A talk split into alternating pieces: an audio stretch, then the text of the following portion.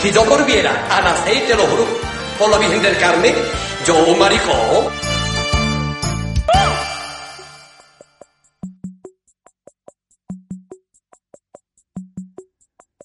I'm ugly. I'm up and down right now. I'm down and bloody. But I don't feel as though I've been unlucky. Have people in my life that really love me. Caught my reflection in your eye. Now you see me from both sides. Am I hideous? My tears naturally dry on exposure to the I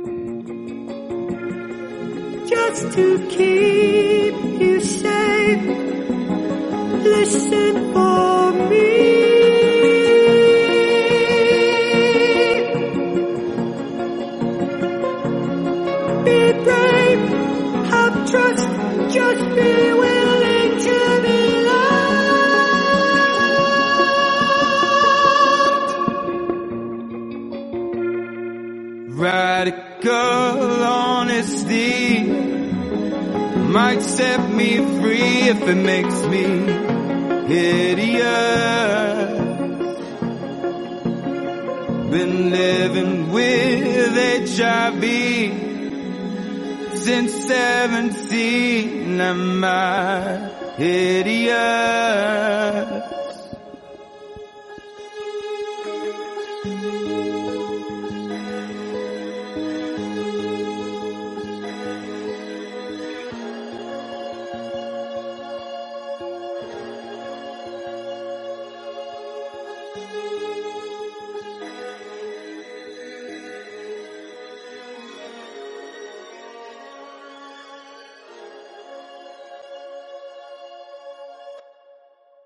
Álvaro Llamas, ¿Qué tal? bienvenido a Marica Páginas. Pues bien hallado. Este espacio donde hoy nos estamos tomando un café. Un café. Sí, sí. Que yo lo para necesitaba. despertar. ¿Qué tal tu visita así fugaz y Pues orgullosa, mira, Madrid? em, pues eh, desde ayer no paro, o sea, y creo que no voy a parar en los próximos días. Así que Bueno, eso viene una Madrid, ¿no? a eso viene una Madrid, sí. A no parar. Pues eh, nos vamos a reunir hoy en torno a un libro que fue propuesta tuya. Sí. Porque en el último Marica Páginas eh, la invitada fue, por supuesto, Weldon Pendleton. Eh, y un poco la intención era ver si podía tenernos a las dos resacas, en un podcast del que soy Claro. muy fan. Porque, bueno, voy camino de ser ese maricón crepuscular, por supuesto. Estoy más cerca ya de eso que de la generación Z o lo que venga después. Todavía te queda. Que ya no sé, me queda un ¿eh? Poquito. queda. Eh, y claro, me, me encanta pues esa dinámica vuestra. Pero como tú estás ahora mismo viviendo en Jerez, ¿verdad? Pues hemos esperado una mejor ocasión para tener, vernos aquí las caras, tocarnos, rozarnos y Claro, mucho mejor. en torno a, a la literatura marica, que es lo que nos eh, alimenta. Yo creo que en tu caso, tanto como en el mío, seguro, ¿no? Sí, sí, muchísimo. Mm. De siempre. Sí. Eh, ¿Recuerdas a, a esas primeras lecturas donde uno... Pues sí, yo, yo además he ido como por el clasicismo marica, ¿no? O sea, quiero decir, yo... Mm. El la- canon, ¿no? El canon, el canon. Fíjate que yo creo que el libro que a mí me impresionó más cuando leí cuando tenía, pues no sé, 15 años a lo mejor, fue El retrato de Dorian Gray, que es una historia muy marica en realidad. Sí. a pesar de que luego te la venden como un cuento de ciencia ficción, ¿no? Y, y esa lectura pues me, me llevó a, a todo Wild y de todo Wild pues, eh, a ver, en aquella época pues también podía leer a Terenzi, claro, en- eran esos años. Ujú. Eh, Luis Antonio Villena también, del que fui muy fan en una época. Y bueno, ya sabes que estos escritores estaban llevando a otros, ¿no? Sí. Unos libros estaban llevando a otros y al final pues...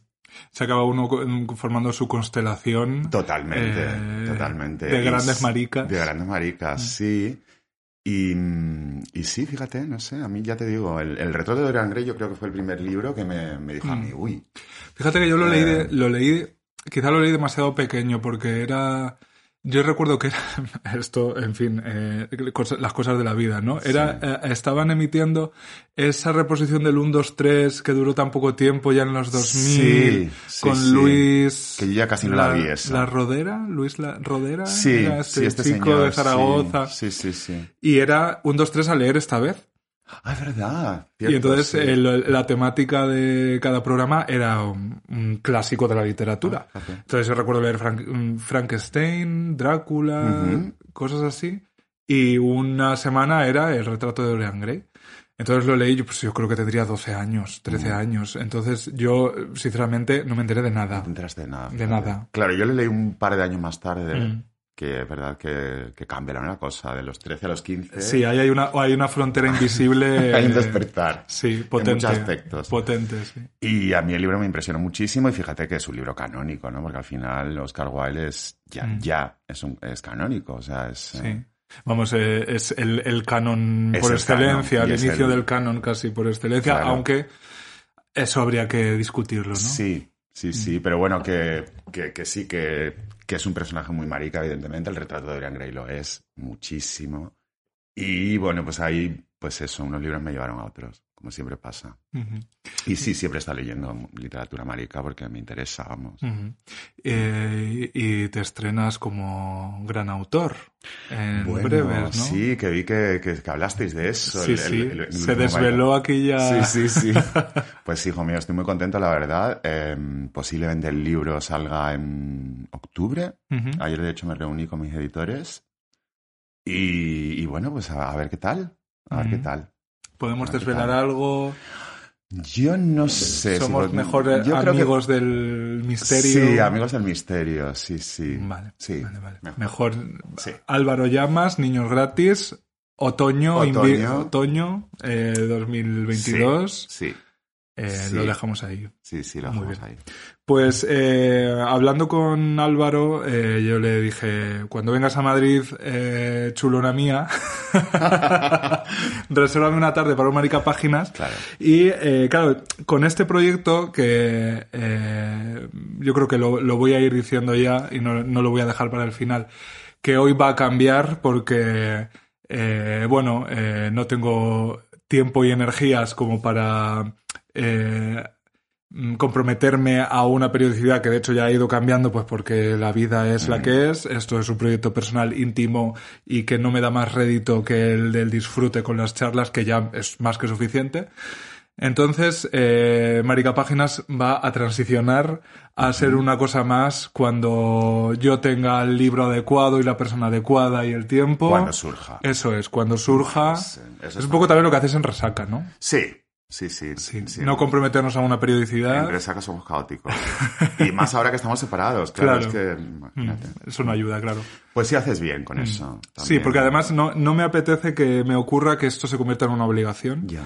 Entonces, cuando yo vaya, cuando yo lea un libro que vea que es material, contacte a alguien, surja a alguien, pues ya está. Pues Avisar en Instagram, arroba maricapáginas del libro que es y de qué va a existir ese capítulo y ya está. Entonces, eh, lo- a partir de septiembre, ya pues o- nos, os iréis enterando de eso, seguida en Instagram a Maricapáginas y ahí lo, lo iré poniendo los, los libros y las lecturas. Yo soy devoto oyente. Así Pues que, muchas gracias. Pues te decía eso, que, que, eh, te había, había dado carta blanca un poco Sí, para ver qué, sí, sí. qué lecturas, porque también me apetecía también salir de esas que a mí me, has- me han deslumbrado. Eh, primero porque ya el deslumbramiento, pues ya, o sea, las de primer, primer orden, pues ya las he hecho, ¿no? Entonces me apetece también, pues, que mi gusto personal tampoco sean las fronteras de este proyecto, ¿no? Entonces, eh, me sugeriste un par de libros que yo no conocía, ninguno de los dos, entre ellos Al amigo que no me salvó la vida de Hervé Guibert, que es el que vamos a, a discutir hoy. Y escogí este, fíjate que fo- forma quizá una trilogía con, con Jaime Gil de Viezma y con Rafael Chirves con París Austerlitz, eh, porque tratan eh, el SIDA, aunque ninguno de los dos anteriores de una manera tan nuclear como este, absolutamente, sí. porque básicamente este libro es el testamento eh, escrito mientras eh, la enfermedad se iba haciendo fuerte en el cuerpo. Total. Entonces, eh, me interesaba también traer un testimonio directo y eh, descarnado de esos años. Y feroz. Y feroz, este libro, desde luego que lo comentaba, te lo comentaba antes, ¿no? A mí no me ha resultado fácil de leer, no creo que resulte fácil de leer Mm. a nadie en general. Entiendo, sí. Eh, y, y a eso a pesar de que a mí con la crisis del SIDA, no, no con el VIH ahora mismo, sino con la crisis del SIDA sí que me separa pues un espacio de unos años que ya yo jamás he temido por, por mi vida, ¿no? Por, eh, ni, le he temido al estigma y eso sigue súper presente, pero no a la enfermedad, ¿no? Claro. Entonces, eh, me, eso, me apetecía sí que traer una lectura que vaya exactamente sobre esto. Entonces, no sé tú cuándo te encontraste con, con este libro. Pues fíjate que yo me encontré con este libro cuando, poco, poco después de morir eh, Hervé Guibert. Eh, de hecho, fíjate, estábamos hablándolo antes, ¿no? Que es una pena que la obra de Hervé Guibert no esté reeditada, Sí. que es difícil de encontrar ahora, ¿no? Ujú. me, me dijiste eso y Sí. me sorprendió. Sí, vamos, Eh, yo, yo lo encontré por Iberlibro, que es Claro. el gran eh, Sí, sí, sí. amigo en estos casos, Sí, sí. pero no es de- no está, no circula demasiado. Ya, fíjate. Y, y lo conocí pues justamente en los años en los que yo estudiaba en Granada, que pues eh, posiblemente fueron del, del 94 al 98, supongo que fue la primera traducción de... de El libro es del 91. Bueno, el libro es del 90 y la edición española de Tusquets, que hasta donde yo sé no- mm, se quedó ahí, eh, es del abril del 91. Claro, o sea que, que relativamente fue como Sí, al mismo tiempo, sí. Y, y entonces yo sí que soy mayor que tú, soy más crepuscular. Sen- sensiblemente. Pues eh, yo sí que efectivamente tuve una época de, de pánico y terror al SIDA, ¿no? Y, y coincido justamente con los años universitarios, que fueron los años también que uno, pues, en fin, se abre al mundo sexualmente, ¿no? y en todos los Eh, aspectos. y en todos los aspectos. Entonces, en aquella época, justamente, pues yo no sé cuándo fue, me parece que es en el 96, ¿no? Es el descubrimiento de la terapia targa, de la terapia de antirretrovirales de gran actividad, que es la que ahora, pues, eh, ha hecho del SIDA una enfermedad crónica. Pero en aquellos años, eh, lógicamente, todavía no había un, tratamiento que, mm, que, en fin, que, que te procurase una calidad de vida y una, una cronificación de la Y una esperanza de vida. vamos, Exacto. Entonces, claro, eh, imagínate. eh, y en aquella época, pues no sé, a mí me, me dio por leer mucha literatura sobre el SIDA, películas sobre el SIDA que se hicieron, muchas de ellas francesas, además, no sé. Eh, bueno, yo siempre he tenido una conexión con Francia, ¿no? Porque estuve viviendo allí, hice mi segundo año de, de- o sea, mi Erasmus, por así decir, en, en Aix-en-Provence. Y entonces, bueno, pues estaba todo ese ambiente y lo capté pues rápido. Y, y Hervé, pues lo, lo descubrí entonces y lo he seguido leyendo em, pues hasta ahora. De hecho, Ujú. fíjate que me he traído el último de sus libros, Ujú. que es este de El, el hombre eh, del eh, sombrero rojo, Ujú. L'homme chapeau rouge. Y, y no lo había leído nunca. Lo había como guardado ahí porque me da mucha pena cuando, cuando terminas con un escritor. No sé si Cuando te pasa. finiquitas la obra, sí. Fíjate, yo estuve sí, años sin ver Matador Sí. de Almodóvar Sí. eh, por la cosa esta de eh, solo, solo me va a quedar ya lo que le quede por hacer, ¿no? Ya lo he abarcado todo.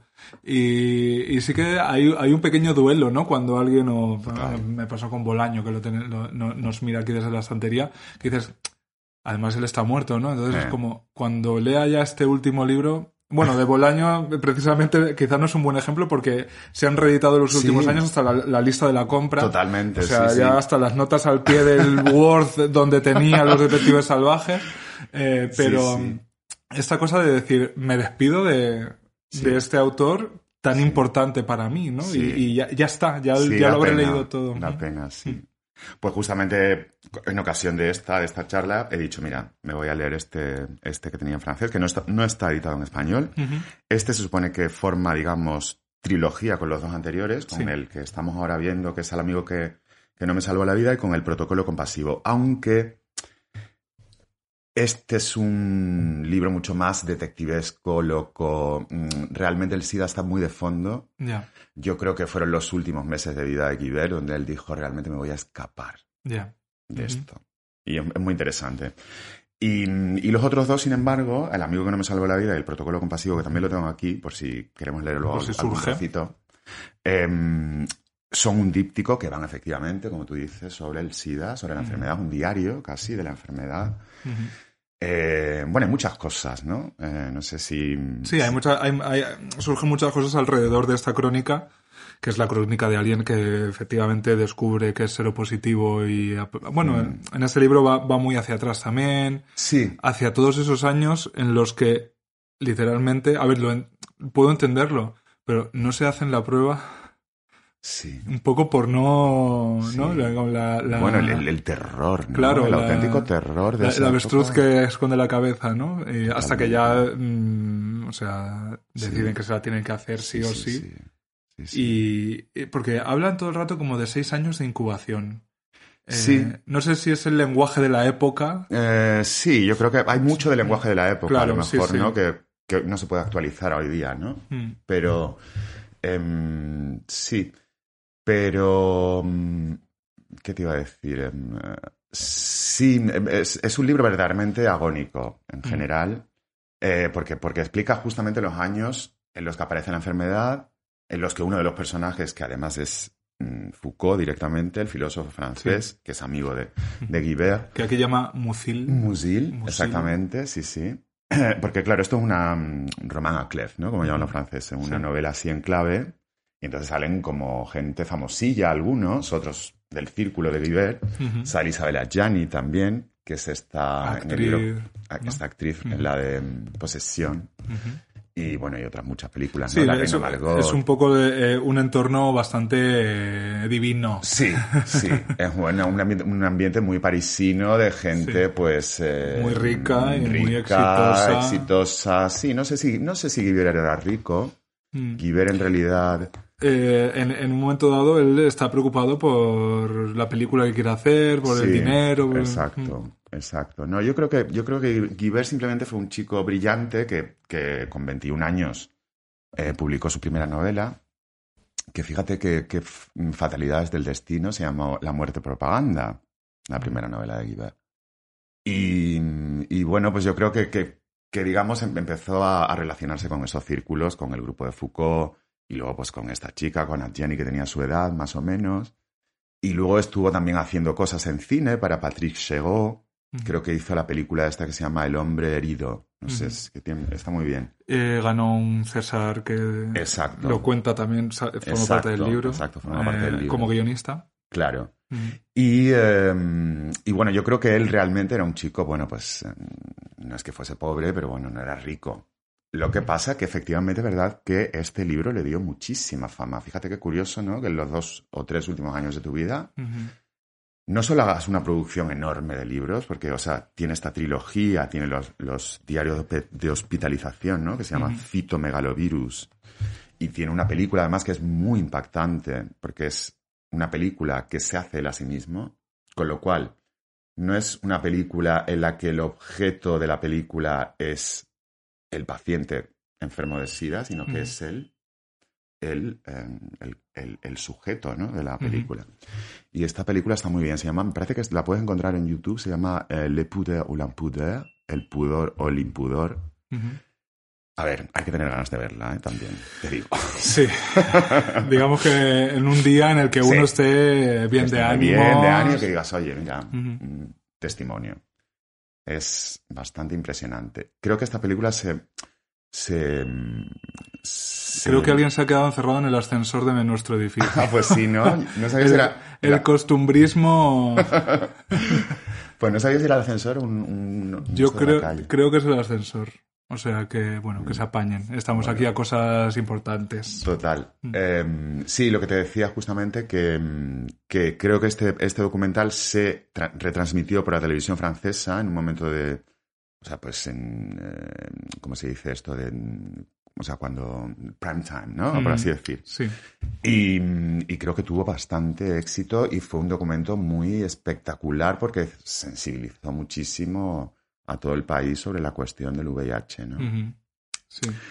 Y, mm, ¿y qué más? Y bueno, y este libro también, de hecho, fue una sorpresa para Guibert porque él, que era un escritor relativamente, bueno, pues conocido a lo mejor en ciertos círculos o más, pues también lo llevaron a Apostrophe, que es el, creo que eso sale también en los libros, no sé si en este o en el segundo, que es como el, eh, el, el- el programa de crítica literaria francesa, ¿no? De esa época Eh, muy conocido, muy popular y tal, y entonces él aparece en este programa y se hace muy, muy famoso. Y este libro se empieza a vender muchísimo. Debe ser en el segundo, porque yo eso no lo recuerdo. Sí, yo este. creo que es en, en el segundo igual.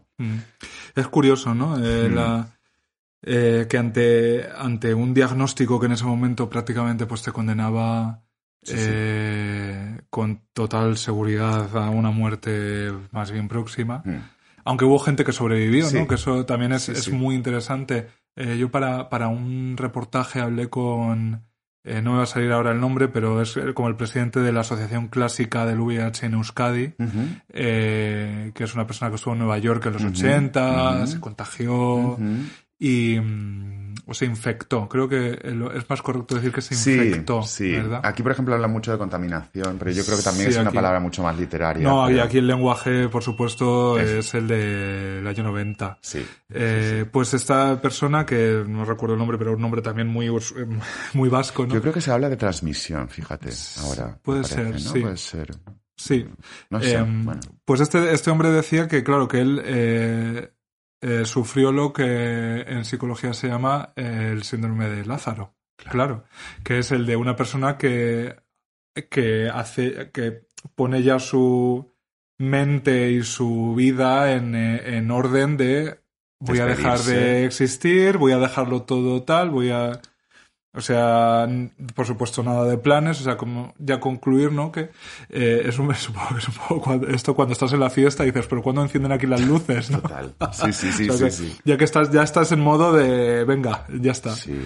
Y claro, él eh, sobrevivió y, vamos, eh, Claro, ha hubo- vivido su vida, pero claro, la, la ha tenido que un poco que reenganchar a nivel psicológico de, de tener otra vez que hacer el trabajo de, pues no me he muerto, ¿no? Claro, ese, tuvo que ser un gran síndrome, claro, esta gente que estuvo a punto de, ¿no? Sí. Y que luego, pues, tuvo la suerte, ¿no? Que a lo mejor Guibert se hubiese librado en un par de años o tres. Sí, quizás sí. Eh, porque en realidad, bueno, ya esto del Targa, pues aparece, pues, no sé, cuatro años quizás después de morir Guibert. Eh, ese tuvo que ser un, gran- un gran síndrome, este que comentas, del, de Lázaro, y tuvo que ser otro también muy terrible, el de, mm, un poco el, el- el que dicen que, que ocurrían en Auschwitz, ¿no? Y en los campos de concentración. Toda esta sensación de que tú has sobrevivido y otra mucha Y gente. de por qué, por qué tú sí, ¿no? Sí, Y- eso tuvo que ser también sí, muy, muy, muy tremendo. duro. Mm. Pues sí, el- el- la esperanza en el libro de Guibert aparece de una manera pues muy literaria y muy casi, casi como de cine negro, ¿no? De eh, clandestinidad, secretos, eh, seducción eh, a este amigo que bueno, él lo llama amigo desde el propio título, aunque tiene una relación ahí muy tormentosa y muy... Claro. Y de hecho, eh, claro, cuando uno acaba de leer este libro se da cuenta de que este libro es una gran venganza también contra este tal Bill Sí. que no sé si con buena o intención o con intención regular, pues le empieza a hablar de que se está generando una vacuna, de que él le va a conseguir que él, a él se la pongan sin duda, pero que para eso tiene que tener en sus análisis un cierto número de indicadores a este. Entonces, claro, su, su vida se convierte en una agonía por mantener esos indicadores mientras les están desarrollando, pero luego las noticias es que no ha ido bien del todo. eh, y, y sobre todo la segunda parte del libro es eh, esa agonía pura de decir necesito llegar a esto cuando eso que le están prometiendo mm, ni siquiera se sabe si existe, no existe o... Sí, Mm. sí, sí, sí. Sí, es una, es una historia de traiciones, ¿no? En Mm. muchos aspectos, claro. Em, a ver, yo creo que son muchas cosas el libro, porque por un lado está la parte del diario, Mm. diario íntimo, lógicamente. Yo, yo creo que además el diario está muy bien porque es una forma mm, de, de, de no contar una historia de manera cronológica, por alguna, ¿no? O sea, quiero decir, al, al tú en- en hacer entradas directamente que no están fechadas, como hace él, ¿no? Porque es uno hasta el 100. Sí. Em, claro, está jugando un poco con... Hay una frase que a mí me gusta mucho y creo que, que a ver si la encuentro porque tengo aquí todas las notas un poco... Mm. eh, que es esta en la que él dice, eh, este libro solo tiene su razón de ser en ese margen de incertidumbre que es común a todos los enfermos. ¿no? Mm. Y claro, en ese margen de incertidumbre te coloca instantáneamente también a ti, ¿no? Porque el libro es verdad que como que va hacia atrás, va hacia adelante, em, hay una especie de... mm, em, o sea, la, la forma, la, la propia forma de construcción, ¿no? Desordenada, ¿no? Que hace de la novela, que es Sí. muy difícil de reconstruir cronológicamente. El narrador, te- no sé, como que pretende perderte un poco, ¿no? Y de pretende que tú estés en ese estado de incertidumbre Sí, también. es el, el baile de años. El baile de eh, años. Es muy, es muy, muy, muy potente. Te Mm. habla eh, el baile incluso de, de lugares, porque él Mm. está eh, en París y en Roma Y y en en, Roma, la isla y- de Elba Sí. y viaja mucho y Sí. los otros personajes secundarios también viajan muchísimo. Sí. Que estás todo el rato un poco que no sabes ni Sí. desde qué año Sí, ni desde qué lugar te está te lo está contando. sí, sí, sí. sí. Pues eh, voy a leer un- Sí. una de sus primeras, uno de los primeros parrafitos que describe bien cuál es eh, la intención con la que con la que eh, empieza a escribir. Dice: Comienzo un nuevo libro para tener un compañero, un interlocutor, alguien con quien comer y dormir, al lado del cual soñar y tener pesadillas, el único amigo que en este momento puedo soportar. Mi libro, mi compañero, al principio, en su premeditación tan riguroso, ha comenzado ya a hacer de mí lo que le da la gana, aunque aparentemente sea yo el amo absoluto de esta navegación aproximativa. Es curioso porque él, eh, y una, cosa que me da mucha envidia, él escribe todo el rato, ¿no? O al menos eh, da esa sensación y él lo cuenta. Y en un momento dado dice, dos años más, dos libros más. O sea, como que él tiene claro que, que su vida va acompañada de producción literaria, lo cual me da una envidia porque a quienes nos atenaza la inseguridad en cuanto le das a la- al botón de poner la mayúscula de la primera frase, ¿no? Pues esta Total. cosa tan natural de dos años, dos libros más. Sí, sí, sí. Y, y claro, y, a- y aparte yo creo que Guibert mm, se espabila, ¿no? Por así decir, es, es muy duro a utilizar Mm. esta terminología. Él la utiliza mucho, ¿eh? Él es muy, muy duro consigo mismo también. Muchísimo, Es- sí. Y, mm, y claro, yo creo que se espabila realmente y le entra una fiebre increíble por producir y por acabar una obra, ¿no? Que está como sin terminar y donde él cree eh, de una manera quizás un tanto romántica, eh, que, que hay una investigación que hacer y que hay que una que es una forma como de completar su obra, ¿no? También. Él se embarca en la, en la enfermedad, que lógicamente sabe que va, va a terminar mal, em, de una manera muy investigativa, ¿no? Diciendo, bueno, a ver, mm, esto mm, me va a enseñar muchas cosas Sí. que yo no sé. Sí, de hecho hay eh, toda una, una corriente, ¿no? Que, que va apareciendo en la que él va, te va dejando co- como pistas de, de lo que en realidad el SIDA está haciendo con él y de lo que está haciendo con toda su generación y de lo que está haciendo con todos sus círculos. Porque, claro, yo me... eh, O sea, mi, mi interés y, y mi necesidad casi de, de leer estos testimonios de esta época es esto de, Dios mío, o sea, si yo hubiera estado ahí, que ha sido por una pura, pura cuestión mm, de años, pero que si no me, me hubiera tocado, o sea, a lo mejor no me hubiera tocado eh, infectarme y padecer la enfermedad y morir, pero aunque eso, aunque te libres de eso, pero pasa a tu alrededor, es que yo creo que te tiene que dejar marcado para siempre. Imagínate. ¿eh? Mm, Amigos perdidos, ¿no? Eh, Bueno, eh, todo esto que decían que a veces... eh, O el miedo, el propio miedo, es que más allá de... miedo, El miedo, bueno, y, y- funerales a veces cada, cada dos meses Claro. de amigos. Es que esto fue así. Sí, yo creo que ahí tenemos, especialmente los maricones, ¿no? Eh, que hacer un, un... O sea, quizá, claro, estaba demasiado reciente, ¿no? Y entiendo que quien lo ha vivido ya a lo mejor no le apetece como institucionalizar la memoria de aquella pandemia, pero eh, para mí es mi holocausto, ¿no? Eh, el holocausto en parte ta- también, pero ya nos pilla en otro siglo, ¿no? Sí. pero en otro siglo me refiero así metafóricamente, eh, pero el SIDA es- ha sido nuestro holocausto y ha pasado hace nada y las consecuencias se extienden hasta hoy. Totalmente. Porque el, el- el miedo al estigma del VIH es tan potente hoy como en el año 2000. Sí. Eh, el miedo a la enfermedad, como decía antes, no, en absoluto. Pero el terror al estigma Sí. sigue ahí. Sí, sí, el error al estigma y yo, y yo te diría que incluso el miedo a la enfermedad también, ¿eh? Porque no es una enfermedad, eh, o sea, no sé, no es como la diabetes, sino que implica toda una serie de, de significantes, de metáforas, ¿no? Como decía Sonta cuando hablaba de la enfermedad y sus metáforas, eh, donde realmente eh, la autoestima del marica Mm, se pone muy en juego, Sí. realmente. O sea, saca todos los, los espectros peores Mm. eh, o al menos como nosotros lo, lo tenemos codificado aquí, ¿no? O sea, no, no digo que, que esta sea la única visión del SIDA, ¿no? Porque lógicamente en África el SIDA tiene otro perfil, Sí, claro. obvio. Hablamos de- del Hablamos entorno. de del nuestro entorno, nuestro y, de, y de, bueno, pero no sé, decir, em, sí, pues em, los países occidentales, si quieres, ¿no? Todo, todo- todos estos relatos que nos han venido del SIDA, sobre todo de los 80 en Estados Unidos de América y en, y en Europa, ¿no?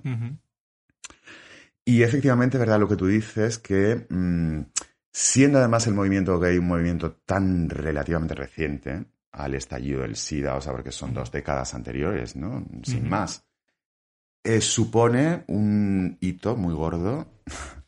Eh, y eh, no sé si tú, tú lo has dicho muy bien, el holocausto, yo también lo veo un poco como, como el muro de Berlín, ¿no? Cuando se cayó y se cayeron todas las esperanzas del marxismo, del comunismo. Y con el SIDA es verdad que hay algo de nostalgias de futuros perdidos Mm, que están ahí. Sí, de, ¿no? de, Eh. de cómo, cómo sería nuestro colectivo, cómo sería nuestra comunidad, Exacto. dónde estarían nuestros derechos, Exacto. el movimiento, si, si el, el universo no le hubiera dado la razón a esa gente que decía que ser maricón era algo que te traía claro. eh, Entonces- consecuencias negativas. Total. Entonces yo creo que efectivamente, como tú dices, es un espectro que está volviendo continuamente, de alguna Mm, manera. ¿no? mm. Fíjate que hace, hace unos años, yo la verdad es que quizá porque me he mantenido prácticamente inmaculado, muy a mi pesar, hasta muy mayor, ¿no? Entonces, Eh, ahora, bueno, ni, me- ni lo celebro ni tal, pero sí que me alegro porque soy consciente de que, bueno, eso al, menos me ha hecho encarar eh, mi sexoafectividad con bastante más madurez de la que hubiera tenido con pues Mm. Claro. eso de adolescente o de más joven, en esas adolescencias robadas, que en mi caso se extendió casi a la, a la treintena. La cosa es que un amigo mío, muy cercano, sí que sí que era, o sea, era pánico, o sea, absoluto de esto de eh, he follado con alguien a quien le he metido un de- el dedo en el culo y yo justo tengo una pequeña Heridita heridita o- del padrastro Sí. que no se me había acabado de curar, por lo cual me voy ahora mismo a hacerme las pruebas y hago a urgencias. Cosas que, que, que ya des- desatienden a, la lógica, ¿no? Y a, a los conocimientos de que, que tenemos de transmisión, de infección o tal. Y claro, hablando con él, al final llegamos a la conclusión de que en realidad eh, en su cosmogonía eh, infectarse de VIH, o sea, caer, eh, como que daba la razón a, ese, a esa estructura que le había dicho desde el principio que ser maricón en realidad le condenaba. Claro.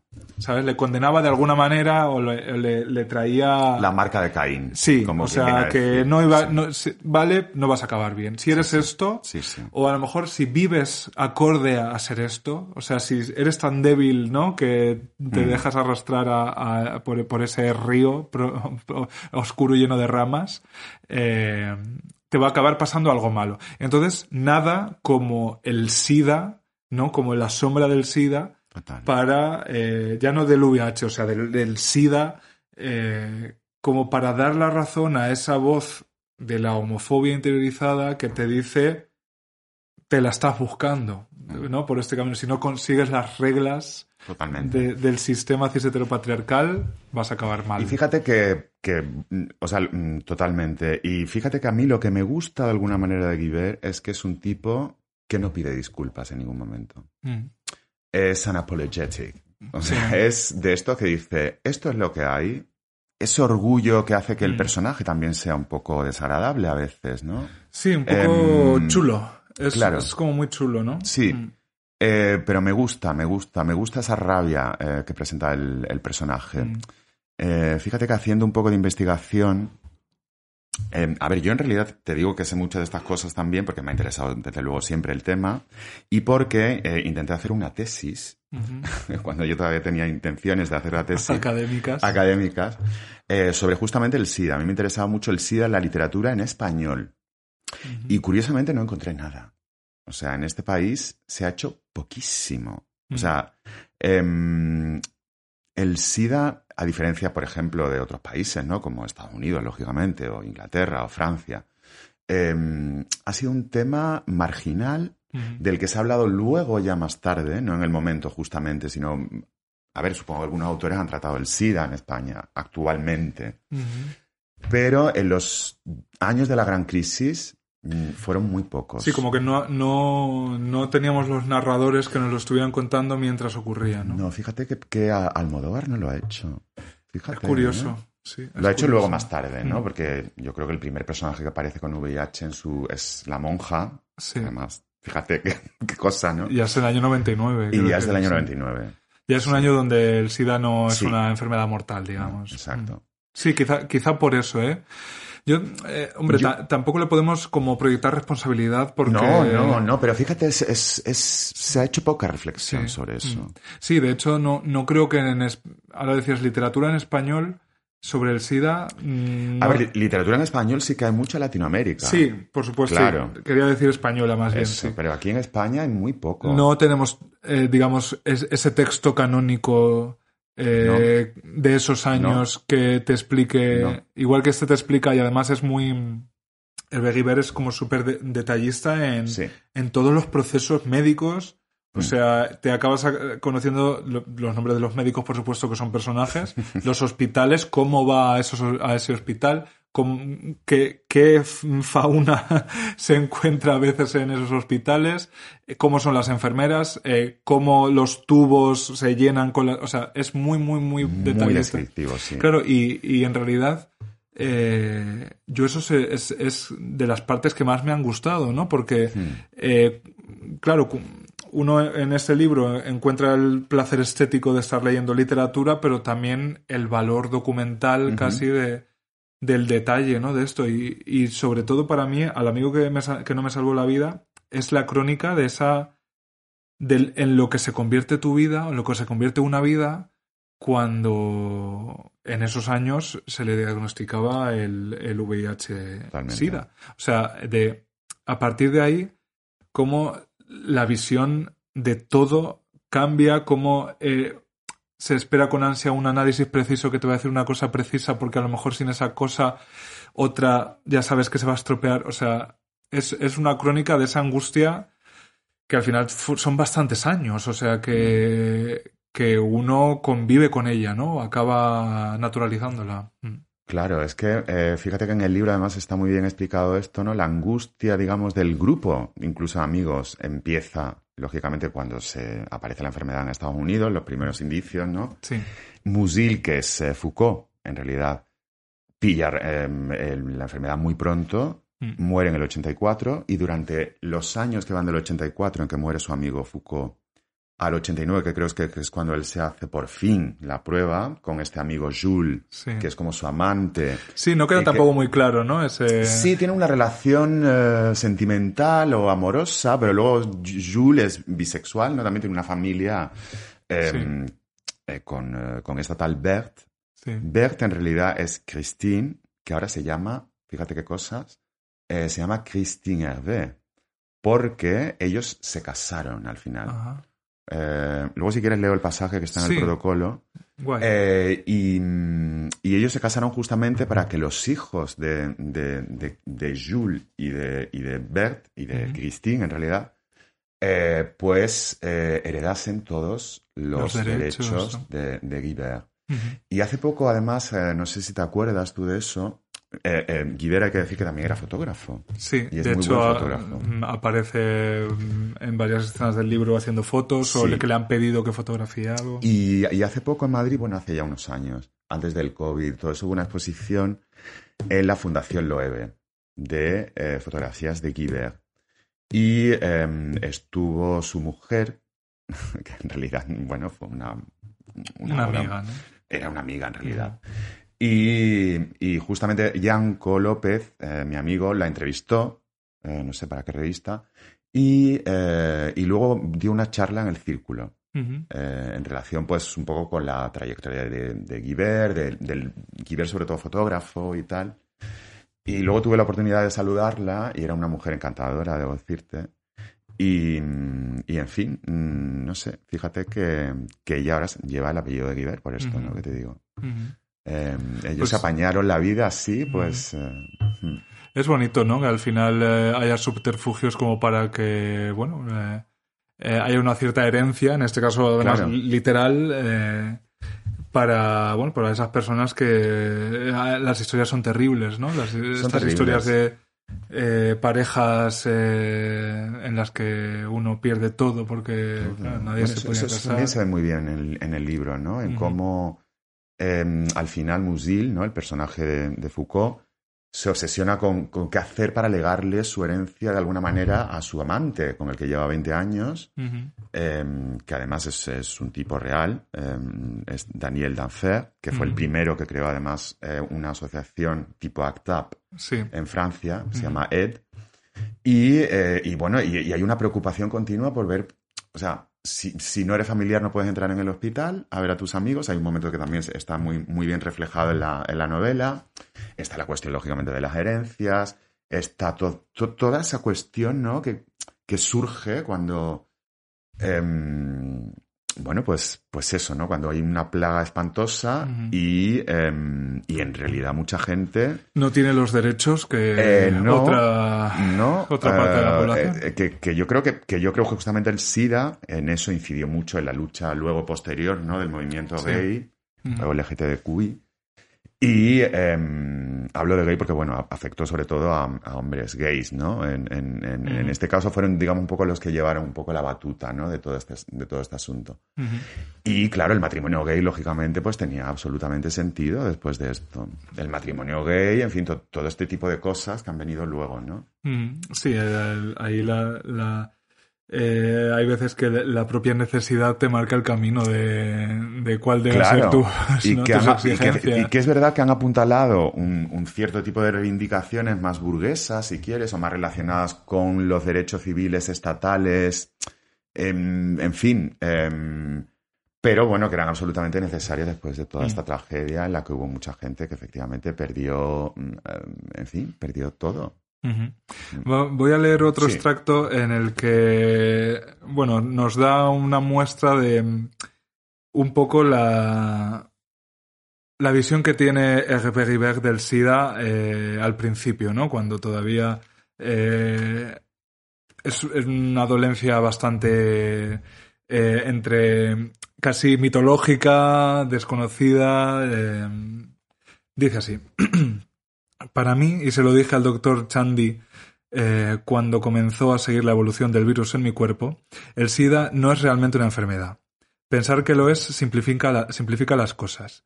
El SIDA es en realidad un estado de debilidad y de abandono que abre la jaula de la fiera que todos llevamos dentro, a la que yo estoy obligado ahora a dar plenos poderes para que me devore, a la que permito hacer sobre mi cuerpo vivo lo que se disponía a hacer más tarde sobre mi cadáver para desintegrarlo. Los hongos de la neumocistosis, que son para los pulmones y para la respiración como una especie de boa constrictor, y los de la toxoplasmosis, que destruyen el cerebro, se hallan presentes en el interior de cada ser humano, pero el equilibrio del sistema inmunológico les impide tener derecho de ciudadanía, mientras que el SIDA les permite actuar libremente, les abre las puertas de la destrucción. Musil, ignorando qué era lo que le carcomía, lo había dicho en la cama del hospital, antes de que los sabios lo descubrieran. Es una cosa que debe venirnos de África. El SIDA, que ha pasado por la sangre de los monos verdes, es una enfermedad de brujos, de hechiceros. Sí. Me parece fantástico ese, ese pasaje, sí. También lo tenía subrayado. Sí, es como esa, esa eh, conexión eh, casi eh, divina, ¿no? Claro, Eh, claro. que hizo en realidad mucha gente, porque para mucha gente el SIDA fue un castigo divino, para yonkis, maricones y gente de mal vivir, ¿no? En realidad. Totalmente. Y yo creo que de alguna manera eh, Hervé Guibert retoma un poco este, este asunto y le da, la le da cierta vuelta, ¿no? Lo convierte justamente, eh, o sea, algo tan terrible como es eso, ¿no? Como es tener una sentencia de muerte y no poder evitarla, lo convierte justamente en, en- en una especie de... que es algo que, que también está muy relacionado con la literatura francesa tradicional, ¿no? Que es un poco la, la primera persona introspectiva que va un poco como eh, en un estado de decrepitud, de decrepitud, va recordando cosas, ¿no? Pues ahí está Montaigne, eh, Proust. Y yo creo que eso entabla muy bien con esa corriente y entabla también muy bien con la corriente, que a lo mejor es más desde el, desde el punto de vista del público, del joven romántico que muere en el esplendor de su vida, ¿no? Eh, que es, pues, no sé, Rambo y todo esto. Y, y entonces yo creo que, que él como que se apropia un poco de ese discurso y, y bueno, pues está muy bien, claro. Y, y dice estas frases tan maravillosas, tan bonitas, eh, que bueno, que, que lógicamente desde luego son, son como poéticas, ¿no? Del Mm. SIDA. ¿no? En realidad yo creo que Hervé, es verdad que esto también, mm, no sé, a veces me disperso mucho, ¿eh? Adelante, estás en el sitio indicado. Sí. No, eh, quería decir justamente que, que a diferencia de los Estados Unidos, que yo creo que es lo que a lo mejor nos ha llegado más a nosotros, ¿no? Del, del SIDA, eh, del, bueno, del AIDS, ¿no? Que además va en mayúsculas y tal. Es verdad que en Estados Unidos hay una corriente como mucho más política, en realidad, yo creo que por el- la, la- la propia configuración de los Estados Unidos, ¿no? Y de las comunidades allí y tal. Y efectivamente, pues allí, de allí han llegado películas importantes, han llegado obras de teatro, como la de Larry, Larry ¿cómo se llama? El de mm, em, eh, The Normal Heart. ¿sabes? ¿no? El, el- corazón normal o algo así. Em, espérate, porque es Larry Kramer, ¿no? Se llama, o Larry Kramer. Lo o- buscamos aquí si no. Espérate un segundo. Em, bueno, em, en fin, que, que es verdad que, bueno, de, de Tony Kushner, ¿no? Esto de em, Ángeles en América, o sea, que quiero decir que... Pero es verdad que desde allí, desde Estados Unidos, se, se, se hace un relato como más... Larry Kramer, Larry Kramer, ¿no? 1985. sí. Exacto.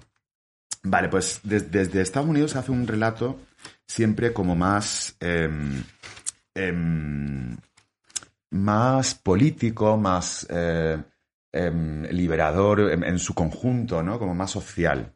Y yo creo que lo, lo interesante de los franceses, sobre todo que escribieron muchísimo en esta época y que se dedicaron más que al teatro o a otras disciplinas, se dedicaron a la novela, que ya por sí es más int- introspectiva, es justamente a teorizar sobre el SIDA, pero como, mm, bueno, como, como eso, ¿no? Como, como un camino em, de introspección luminosa. ¿no? Sí, En yo creo que hay, hay toda una búsqueda de sentido, ¿no? Durante Exacto. todo el libro. Y claro, lo entiendo, ¿no? O sea, eh, cuando uno en esa época mm, se- le llegaban esos análisis terribles, ¿no? Y eh, ese resultado y se veía condenado, pues eh, le intentaba encontrar una, una cierta enseñanza, ¿no? A todo. Y, y de hecho, eh, hay, hay pasajes, voy a ver si localizo uno, Hmm. en el libro, eh, en el que Eugène Ribert un poco intenta sacar, no sé si los aspectos positivos, ¿no? Pero al menos eh, la necesidad de, de- de darle una cierta proyección a lo que le está pasando y, y quizá con eso pues encontrar el alivio de alguien que... Claro, es que estaban pasando tantas cosas a la vez con el SIDA. O sea, estaba revelando tantas cosas y desde la, la pura cuestión política que yo estoy todo el rato acordándome de, mm, de lo voy a pronunciar fatal, Sembat Batman per minute, Ah, sí, muy bien, sí, sí, la película francesa, ¿no? De Eh, hace poco. que aquí se llamó 120 pulsaciones, Sí, supongo. 120 pulsaciones, sí. por minuto. Sí, sí. eh, que empieza además con una, con una secuencia larguísima que es una asamblea eh, larguísima y buenísima. Quiero decir que podría haber sido toda la película una asamblea y hubiera sido interesantísimo. Sí. Y, y claro, pues estaba pasando eso, ¿no? El movimiento activista de, de una manera tan eh, novedosa, ¿no? Porque el, eh, no, no estabas reclamando mm, algo eh, etéreo, ¿no? Como es un derecho a veces, ¿no? Una igualdad de oportunidades, un, algo, es, es que lle- podías llevar los cadáveres de tus amigos, ¿no? Dejar mi cadáver en, en- en las escaleras de... O sea, podías llevar los cadáveres de tus amigos a los responsables de que no se estuviera investigando y no se estuviera eh, haciendo un esfuerzo, un esfuerzo como correspondía a las dimensiones de la tragedia que estaba haciendo, ¿no? Entonces entiendo perfectamente que, que los propios infectados de VIH necesitaran al menos eh, encontrar que su sufrimiento y su muerte más que probable significaba algo, ¿no? Claro. Tengo aquí eso, un, un, un parrafito que, que es bastante revelador en, en ese sentido y que dice, Jules, eh, en una época en que no creía que estuviésemos infectados, me había dicho que el SIDA era una enfermedad maravillosa. Y es cierto que yo descubría algo suave y embelesador en su atrocidad. Era, por supuesto, una enfermedad inexorable, pero no fulminante. Una enfermedad de niveles, una escalera muy larga que conducía evidentemente a la muerte, pero en la que cada peldaño representaba un aprendizaje inigualable. Se trataba de una enfermedad que le daba tiempo a- para morir, y que le daba a la muerte tiempo para vivir, tiempo para descubrir el tiempo, y para descubrir por fin la vida. Era en cierto modo una genial invención moderna que nos habían transmitido los monos verdes de África. Y una vez abismados en ella, la desdicha era mucho más soportable que su presentimiento, mucho menos cruel en definitiva de lo que hubiera podido imaginarse. Total. Mm. Sí, sí, sí, sí. Esta, esta, ¿no? El decir, la seguridad de la muerte es mejor que su incertidumbre, ¿no? Total. O sea, como ya sabes que esto se acaba, pues actúa en consecuencia. Claro. Sí, fíjate que, mm, que esto que, que dices tú me recuerda un poco a... mm, que yo creo que es un poco lo que hace Guiver en sus últimos años, ¿no? Hay, un cuento muy bonito que se llama La muerte en Samarcanda, eh, que cuenta cómo la muerte directamente se encuentra con un soldado en el mercado de un, de un pueblo. Y entonces el soldado se asusta muchísimo y va al rey para el que sirve y le pide el corcel más rápido para alejarse de allí eh, y para irse lo más lejos posible, que en este caso Entonces, cuando em, el, el rey convoca a la muerte en su palacio y le pregunta, eh, oye, ¿por, qué- por qué has asustado a este que es uno de mis mejores servidores y me lo has hecho que se vaya a Samarcanda? Y dice, ay, no, yo no pretendía asustarlo. Eh, simplemente me, me impresionó verlo ayer en el mercado porque tenía justamente mañana cita con él en Samarcanda. o sea, esta cosa de repente de la muerte inexorable y de la muerte, em, pues, en fin, yo creo que Guibert de alguna manera se quiere perder, ¿no? O sea, quiere como mm, aprovechar al máximo justamente por esto que tiene el virus, en, en este caso, ¿no? De que es una muerte lenta y, y- y con mucho tiempo de, de hacer investigaciones. Yo, yo justamente había pillado un pasaje también aquí que Adelante. voy a leer. El SIDA me había permitido dar un formidable salto en mi vida. Bill y yo decidimos ir al cine a ver El Imperio del Sol, una mamarrachada palpitante que cuenta mediante una sarta de estereotipos típicamente yankees la struggle for life de un niño de un mundo terriblemente duro, la guerra sin la ayuda de los padres, un establecimiento disciplinario en el que reina la ley del más fuerte, las bombas y los malos tratos, el hambre y el mercado negro, etc.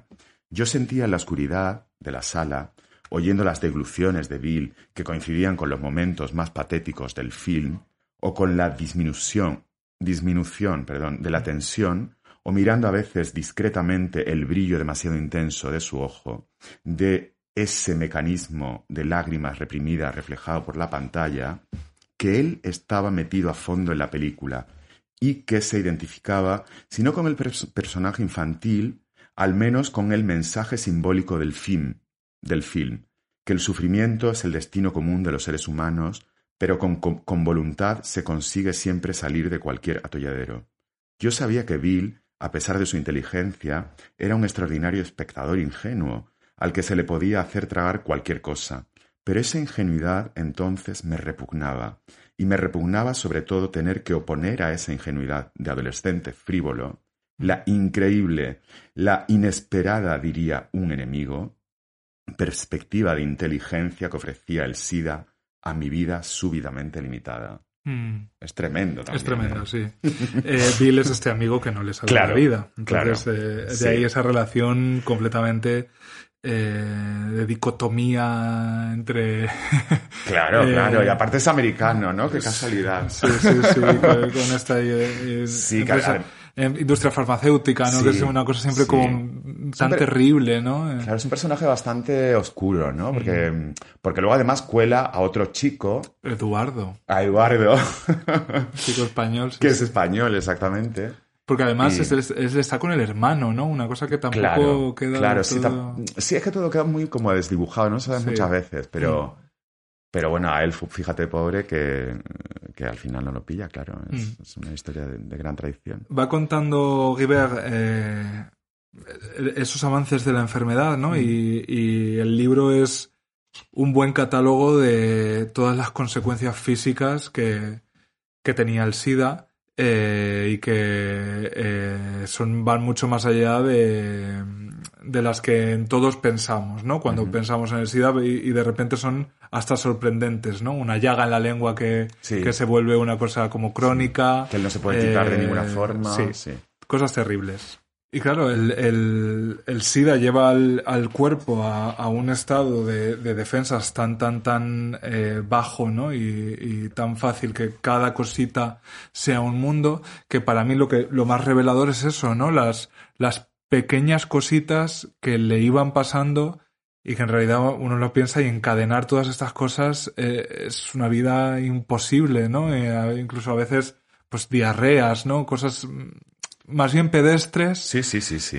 A ver, Pero que claro, que en ese caso tiene que ir como controlando muchísimo. eh, ca- cada, mm, indicador que se mueve un poco ya puede desestabilizarlo todo. Claro, eh, fíjate muy que, terrible. que pensé justamente en, en cómo van avanzando los capítulos del 1 al 100, ¿no? Que es una manera muy curiosa, ¿no? De, de, de Bueno, no curiosa tampoco, ¿no? Es una numeración sin más.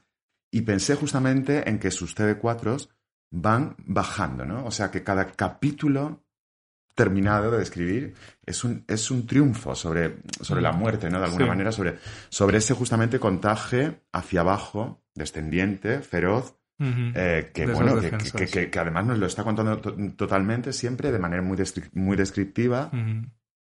Con toda esa sarta de doctores además que aparecen, ¿no? Que Sí. es el doctor Chang, el doctor Sentier, el otro va que es medio- cambiando y además, eh, claro, tiene una relación con ellos un poco eh, de telenovela, ¿no? Porque Total. a unos los odia, luego este me ha engañado. Pero claro, cuando se convierten en depositarios de, eh, de, de- de lo que te va a pasar inminentemente y de lo que está, te está pasando y, y su intuición, conocimientos o, o honestidad eh, pueden marcar una diferencia tan, tan grande en tu vida. Mm. De hecho, hay un momento dado casi al final en el que dice, mi médico en Italia me dice una cosa, mi médico en Francia me dice otra. Eh, no se ponen de acuerdo y uno me dice que el otro me, no- me está engañando. O sea, que es una cosa casi como de enredo. Sí, sí, un enredo. Sí, sí. En el, en el terreno puramente carnal, carnal eh, me refiero a, a lo médico, ¿no? Más que a lo sexual. Aunque también hay cierto sexo en, en la Sí, novela que ahora podemos sí, comentar. Sí, sí. Dice aquí eh, Giebel en, en un momento dado. Nunca he sufrido menos que desde que sé que tengo el SIDA. Estoy pendiente de las manifestaciones de la evolución del virus. Tengo la impresión de conocer la cartografía de sus colonizaciones, de sus asaltos y de sus repliegues, de saber dónde se oculta y qué lugares ataca, de sentir las zonas que aún no ha inva- invadido. Pero esa lucha en el interior de mí mismo, que es orgánicamente muy real, hay análisis científicos que la prueban, no es por el momento nada, paciencia, amigo mío, al lado de las dolencias ciertamente ficticias de las que era víctima.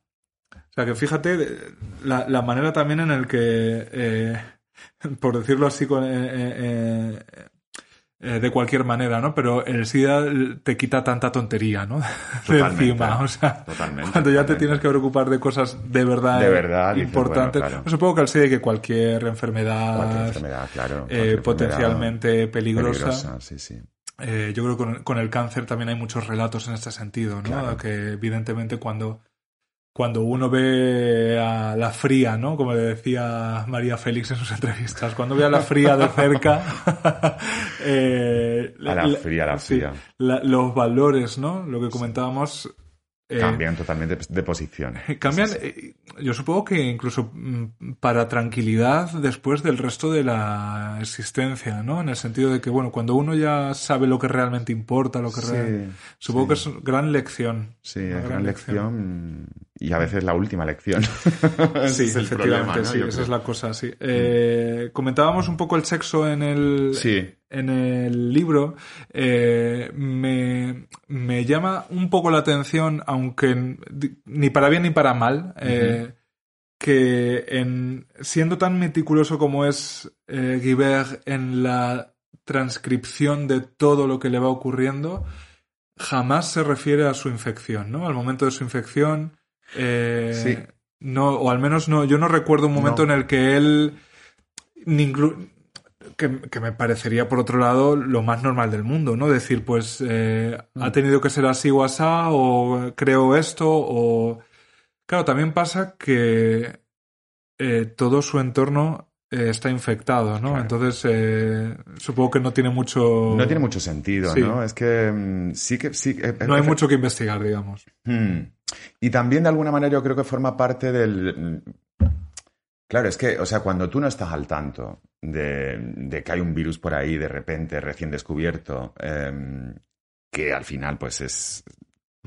se transmite por vía sexual, tú, ¿qué- ¿cómo te vas a poner a buscar el, el- el origen de, Mm. de, ¿no? El, el- la, Claro. la- la cuestión de cuándo te Mm. contagiaste y tal, es que no lo sabes. Sí, es, es cierto. Supongo que, que si además llevas una vida como era la de esa época, ¿no? De, de antes de aparecer el virus, en que realmente mm, en el mundo marica había mucha liberación sexual y había, pues, en fin, habría gente también muy, muy convencional, ¿no? Que tendría su pareja y tal y cual, pero, pero también existía todo ese sexo libre, ¿no? Y sobre todo a ciertas edades. Entonces, claro, ponerte a investigar eso, Mm. eh, eso yo creo que es lo- que lo- luego, ¿no? Luego, luego sí que nosotros eh, nos hemos obsesionado con esa historia de, que- Mm. de, de dónde vi el, el este, ¿no? Pero Sí, quizás es verdad que es, es algo más posterior porque eh, ahora mismo las infecciones pues sí se trazan, ¿no? Y Mm. En ese momento era una cosa mucho más generalizada y, y muchas veces se lo toman, ¿no? En esos años en los que no se hacen las pruebas, eh, casi es como una cuestión de fe. El decir, Claro, pues, es que... está es- pasando, pero yo estoy aquí bien, entonces a ver si me he librado, ¿no? Claro. Mm. Claro, es que, a ver, es que las pruebas ahora se hacen de una manera bastante... A ver, quiero decir, hacer una prueba evidentemente es pasar un trago, ¿no? Mm. Pero es que en aquella época las pruebas, el fallo era una sentencia de muerte directamente. El fallo no era- positivo Era, el fallo positivo. Mecano. El fallo, el fallo positivo de Mecano, total. Sí. Y, y, pues fíjate, mira una de las referencias que hubo en la cultura española al SIDA, ¿eh? Mm. Esta de Sí, poca broma, pero que... Oye, pues sí, sí, No, sí. no, No, no sé cuándo, de cuándo sería esa, canción. Es de finales de los 80, ¿no? Del 90 Pues eh, vamos a buscarlo por Vamos dar el dato cierto. Pero efectivamente sí que, en- por lo menos en música, sí, sí había una referencia, digamos, Sí. eh, eh, de la época. y... Sí. A ver, 1991, efectivamente. Fíjate. Del disco Aida Lai. Pues mira, del, del año en que se publicó este libro aquí, aquí en. España. Sí, sí, sí. Al final, los hermanos Cano, aliados, ¿no? De- Derbe. Derbez, hermanados. Eh, sí, yo. Pues sí. Claro, la- en, en esta gran pregunta que a mí me ronda todo el rato cuando yo me acerco a esto es.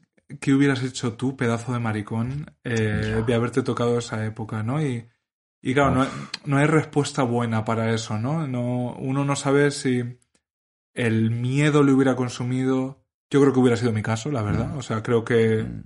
Claro, también es- estaba, estabas tú hablando ahora de, de, ¿no? de esa trazabilidad, pues mm, un poco sin sentido de la época. Claro, hubo unos años en los que no se sabía cómo se transmitía el virus. También, claro. Entonces, eh, eh, tampoco es que ellos tuvieran la información tan clara. Si, si ahora mismo tú coges a cualquier marica random y probablemente tampoco está eh, Sí. tiene muy claro cómo se transmite, ¿no? ¿Qué, prácticas son de riesgo y cuáles no? Mm.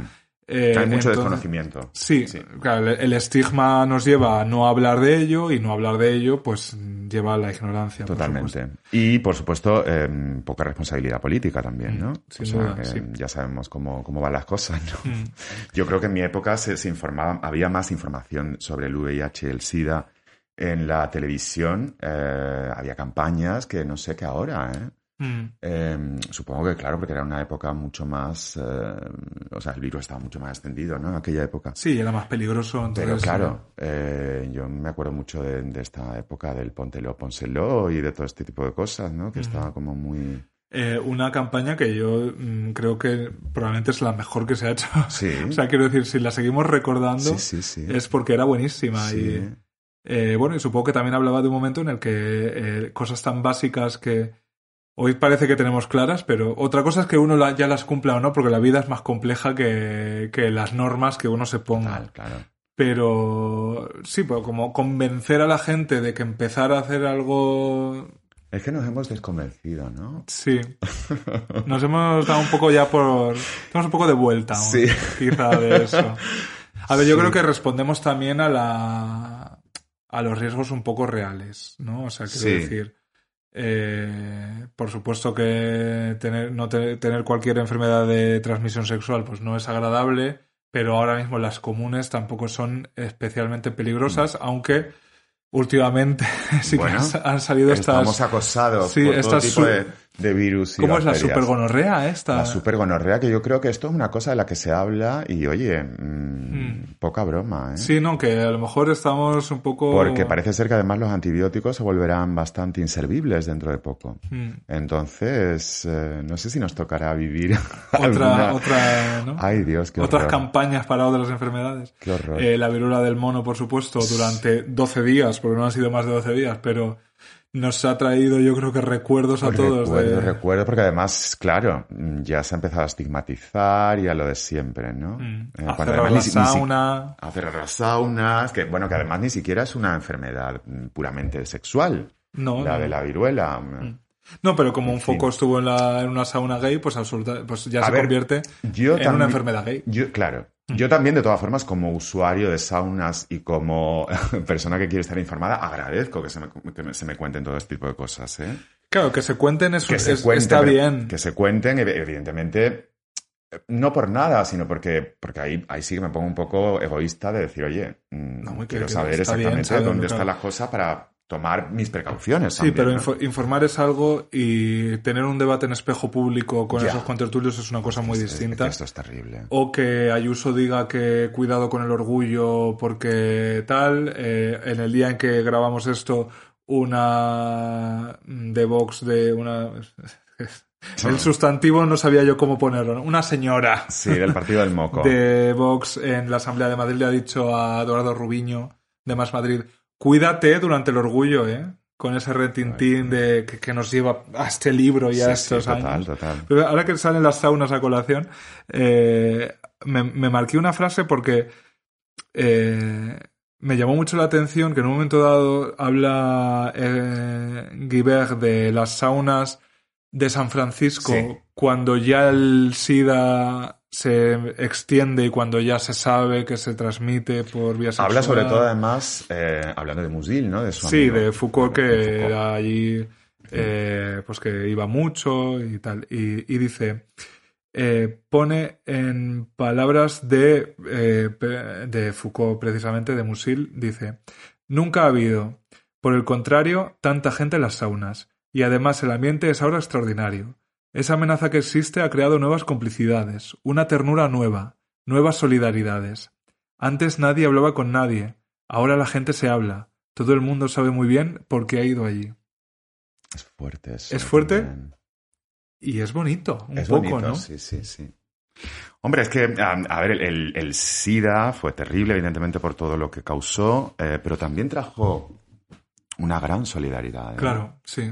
Sí, sí, sí, Debería de sí. ser muy bonito todo eso Mm. también. Sí, yo... eh, Y, y, bueno, y unas prácticas políticas, em, em, en fin, todo lo que son los grupos de ACTAP y todo Sí, esto, ¿no? Que activismo. realmente eh, un activismo muy enfadado, mm, que era muy necesario, yo creo, ¿no? y que nos ha traído tantas cosas buenas a, los, tantas a los que veníamos buenas. después, ¿no? Claro. Mm. Sí, sí. Sí, yo eh, hay, hay eh, la serie esta de HBO, ¿no? Eh, It's a Sin, Sí, como la canción. no, la, de- no la he visto, no la he visto. Porque Es no un veo poco series, esto. hijo, pero... Es un poco esto, es eh, el- lo que generó el virus, ¿no? Alrededor de, de- o sea, comunitariamente. Mm. Eh, de hecho, hay una, hay una escena en la que el protagonista, que es como un viva la vida y tal, y, y no, no le echa cuentas al virus y se ríe, ¿no? Un poco incluso. eh, ve en un bar que está en la, como una reunión como de esas primeras asociaciones y están informándose y tal, le reparten pan- panfletos y ah, como que lo tira y les atiende y luego pues bueno, eh, sucede lo que todos esperamos en una serie que va sobre el SIDA en los años 80 o 90. Claro. Pero sí, eh, la peli 120 pulsaciones por minuto es, es yo creo que un reflejo mucho más muy bien. sí. mucho más concienzudo de esos movimientos. Mm. A mí me encantó, pero también me, me dejó arrasado porque explica muy bien ese, Mm. ese estado de ánimo, ¿no? En el que, en el que, como estas personas que iban a las saunas ya a desahogarse y a hablar y, y- y a, y a entenderse con sus iguales, porque probablemente no podían ni decirlo en ningún otro ámbito de su vida, ¿no? Ni a sus familias. Pues claro, la, la comunidad que creó el SIDA, eh, yo creo que somos todos herederos absolutos de ella, ¿no? Totalmente. Y, y ha marcado el activismo LGTB. Mm. Totalmente, totalmente, sin duda. Es muy curioso porque a, a pesar de que el personaje es bastante misántropo, ¿no? Él no se corta Sí. además en decirlo. De hecho, dice que odia a la gente que odia a la gente, sí. que él llega un momento en que odia a la gente y tal, pero luego en el fondo es un chico eh, que tiene construida una familia eh, de elección, Mm. que, que son sus amigos más íntimos, incluso mm, casi sus relaciones con el doctor, ¿no? Porque al final Sí. es una persona ya que empieza a formar parte de tu vida. en- y, mm, y eso está muy bien también, ¿no? En la novela, porque en, en ese sentido, em, él que es o sea, esta, esta novela que, que es muy antisentimental, ¿no? Tiene esta cosa un poco francesa, Súper descarnada. y descarnada. Súper descarnada. Pero luego, oye, están todas esas em, em, redes de amigos, de incluso las tías abuelas que están ya al borde de la muerte, ¿no? Que él va a visitar De 200 años cada una. y que le dan como mucha tranquilidad. Él, él además muchas veces se compara con los viejos, ¿no? Porque dice, mi cuerpo se está, está acelerando de una manera, soy una persona de 35 años o de 34, no sé cuántos tiene en este momento del libro, Mm. eh, que tiene el cuerpo de un señor ya de, de 80, ¿no? Y está muy obsesionado con estas ideas.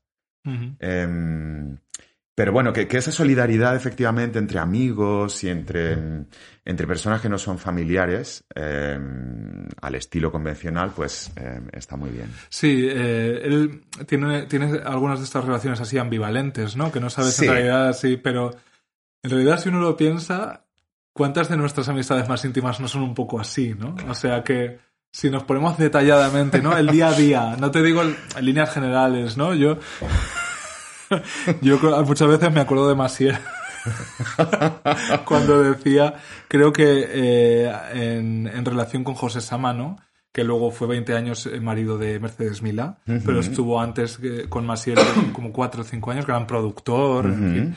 Eh, y le decía, te quiero pero no te aguanto, ¿no? o sea, como eso Totalmente. es en realidad una de las, de las más refinadas formas de relación humana, ¿no? El- Esta gente que en realidad nos saca un poco de nuestras casillas, pero eso también nos da un poco de gustito porque, bueno, pues al final te activa, ¿no? Y, eh, Eh, a mí me parece muy bonito, no sé si quieres, luego, luego lo hablamos y tal, la relación que él mantiene con, con este eh, Julián, ¿no? Creo que se llama en el libro. o- Julian, eh, son Em, Jules. Jules, perdona, Jules, sí. sí.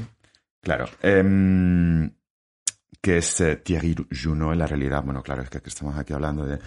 Bueno, em, y, y me, me gusta mucho la relación que mantiene con él, que es una relación que efectivamente no es una relación cerrada ni de pareja, porque es como son amantes, ¿no? Pero luego Ju- Jules también tiene a su familia heterosexual con la que el protagonista además está muy asustado porque dice, Dios mío, es que los niños también pueden tener el SIDA, ¿no?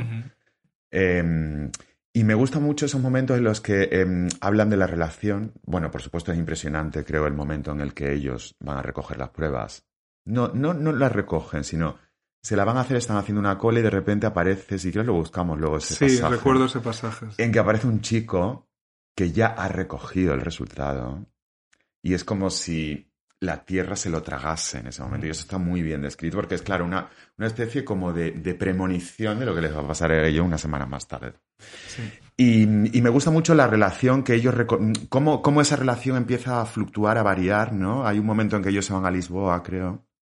Recordar y Sí. un, un infierno, porque además Hervé está todo el tiempo llorando y poniéndose como víctima insoportable y el otro no lo puede aguantar más, ¿no? Y, y no sé, to- toda esa relación entre ellos tan extraña, bueno, es- es- ese pasaje de Lisboa es muy bonito en sí, porque luego él se compra unos exvotos. Sí, para dejar allí en una iglesia y la Es- vida se lo impide. No hay forma de dejárselo en ninguna iglesia, se los tiene que llevar consigo, ¿no? Sí, Estuve a punto ya de tirarlos a la papelera. ¿no? sí, sí. En fin, em, sí, sí. Sí, hay, hay, claro, una gran parte de, una palabra que, que no sé si hemos, eh, eh, hemos sacado ya de este libro, pero es la vergüenza, ¿no? La vergüenza absoluta de, de formar parte de ese grupo de apestados que, eh, de hecho, hay, hay, hay algunos momentos en los que le dan mucha importancia él o gente de su alrededor a que a no parecer enfermo o en realidad a que no se le note demasiado el estado en el que está incluso casi al final cuando ya está bastante mal dice pues de repente me miro y me encuentro gu- guapísimo Sí. que efectivamente la foto de, de la solapa pues, es de un joven muy atractivo. Muy, muy atractivo, sí. Muy francés, ¿no? Con los ojitos así muy claritos, seguro que era como rubio y tal. La foto es en blanco y negro, por eso no lo aseguro. Sí. Eh, pero que él se encuentra guapo y dice, ¿cómo una persona así en realidad puede estar tan, tan, Claro, porque- tan porque- cerca de la muerte? Claro, porque también además hay un momento en la enfermedad, ¿no? En que, mm, en que hay un narcisismo de la enfermedad, ¿no? O sea, la enfermedad que es verdad que te lleva justamente a esa introspección eh, que en el caso de un artista como él, ¿no? Un escritor, pues es eh, gloria bendita, por así decir. Eh, tiene también, mm, pues, pues eso, ¿no? Justamente la enfermedad es narcisista en sí, te obsesionas contigo mismo. Estás todo el rato evaluándote, Estás todo el rato evaluándote, mirándote además una enfermedad como es de este tipo, ¿no? Que tienes que estar pendiente de lo que te Cada aparece, cosita, de sí. cada cosa, de mirarte al espejo, de ver si hay una mancha, si hay un pequeño... em, Mm. en fin, eh, pues lo que tú decías antes, ¿no? Que le sale en la boca una llaga y tal y cual. Entonces, te obliga mucho a, a estar absolutamente de manera narcisista encima de ti todo el rato, ¿no? Mm. Y, y yo creo que ese juego también de los espejos y de la belleza y de todo eso está muy bien. en el Sí, la- se- aparece aquí y allá. Y, y claro, es, es otra manera de. Sobre todo en, es- en- en esa ley del silencio, ¿no? En la que. Bueno, ley y a veces silencio sin más porque son muchos años en los que no se hacen las pruebas y allí es como que nadie quiere asumir que lo mismo, en fin. Pero sobre la vergüenza hay, hay un, un párrafo muy revelador en el que habla de, de Musil, de, de Michel Foucault. Comí con Estefan en una pizzería cerca de su casa al día siguiente de la muerte de Musil. Me contó que éste había muerto de sida. Él mismo lo había sabido el día anterior por la noche, cuando al acompañar a la hermana a la oficina de defunciones del hospital, había leído al mismo tiempo que ella en el registro causa de la defunción, de la defunción sida. La hermana había pedido que tacharan aquella indicación, que hicieran desaparecer totalmente, que, la que rasparan o incluso arrancaran la página y volvieran a repetirla. Por supuesto, estos registros son confidenciales, pero nunca se sabe. Quizá dentro de 10 o 20 años un biógrafo indiscreto venga a fotocopiar la página o a radiografiar la señal dejada en la página siguiente. Claro, la cosa ya de, de, de- de, mm, incluso a futuro, ¿no? De esta mancha, eh, en el caso de Foucault, joder, eh, gran pensador, gran figura de, de la Francia mundial del siglo XX, absolutamente Estando trabajando en esa época además en la historia de la sexualidad y de repente se le cruza el SIDA Sí. y tiene que dejar sin terminar. Ese libro esa- infinito, ¿no? Que- Ese libro infinito. Ese libro de las costumbres, ¿no? Que dice aquí Sí. Hervé Guibert. Eh, fíjate que me estaba acordando, quizá porque estamos bajo el influjo, influjo de Liberace, ¿no? Que no le- Aquí estamos bajo mucho Mu- influjo. hay mucho ¿eh? influjo, mucho influjo. En mi casa hay muchas presencias Hay de, esta gente. Sí. Y, y Liberace fue otro gran ejemplo, ¿no? Claro. De ocultamiento hasta el final, final, final, final, final. Bueno, Incluso tantos, de- ¿no? después de la muerte, ¿no? Que no se supiera que... Claro.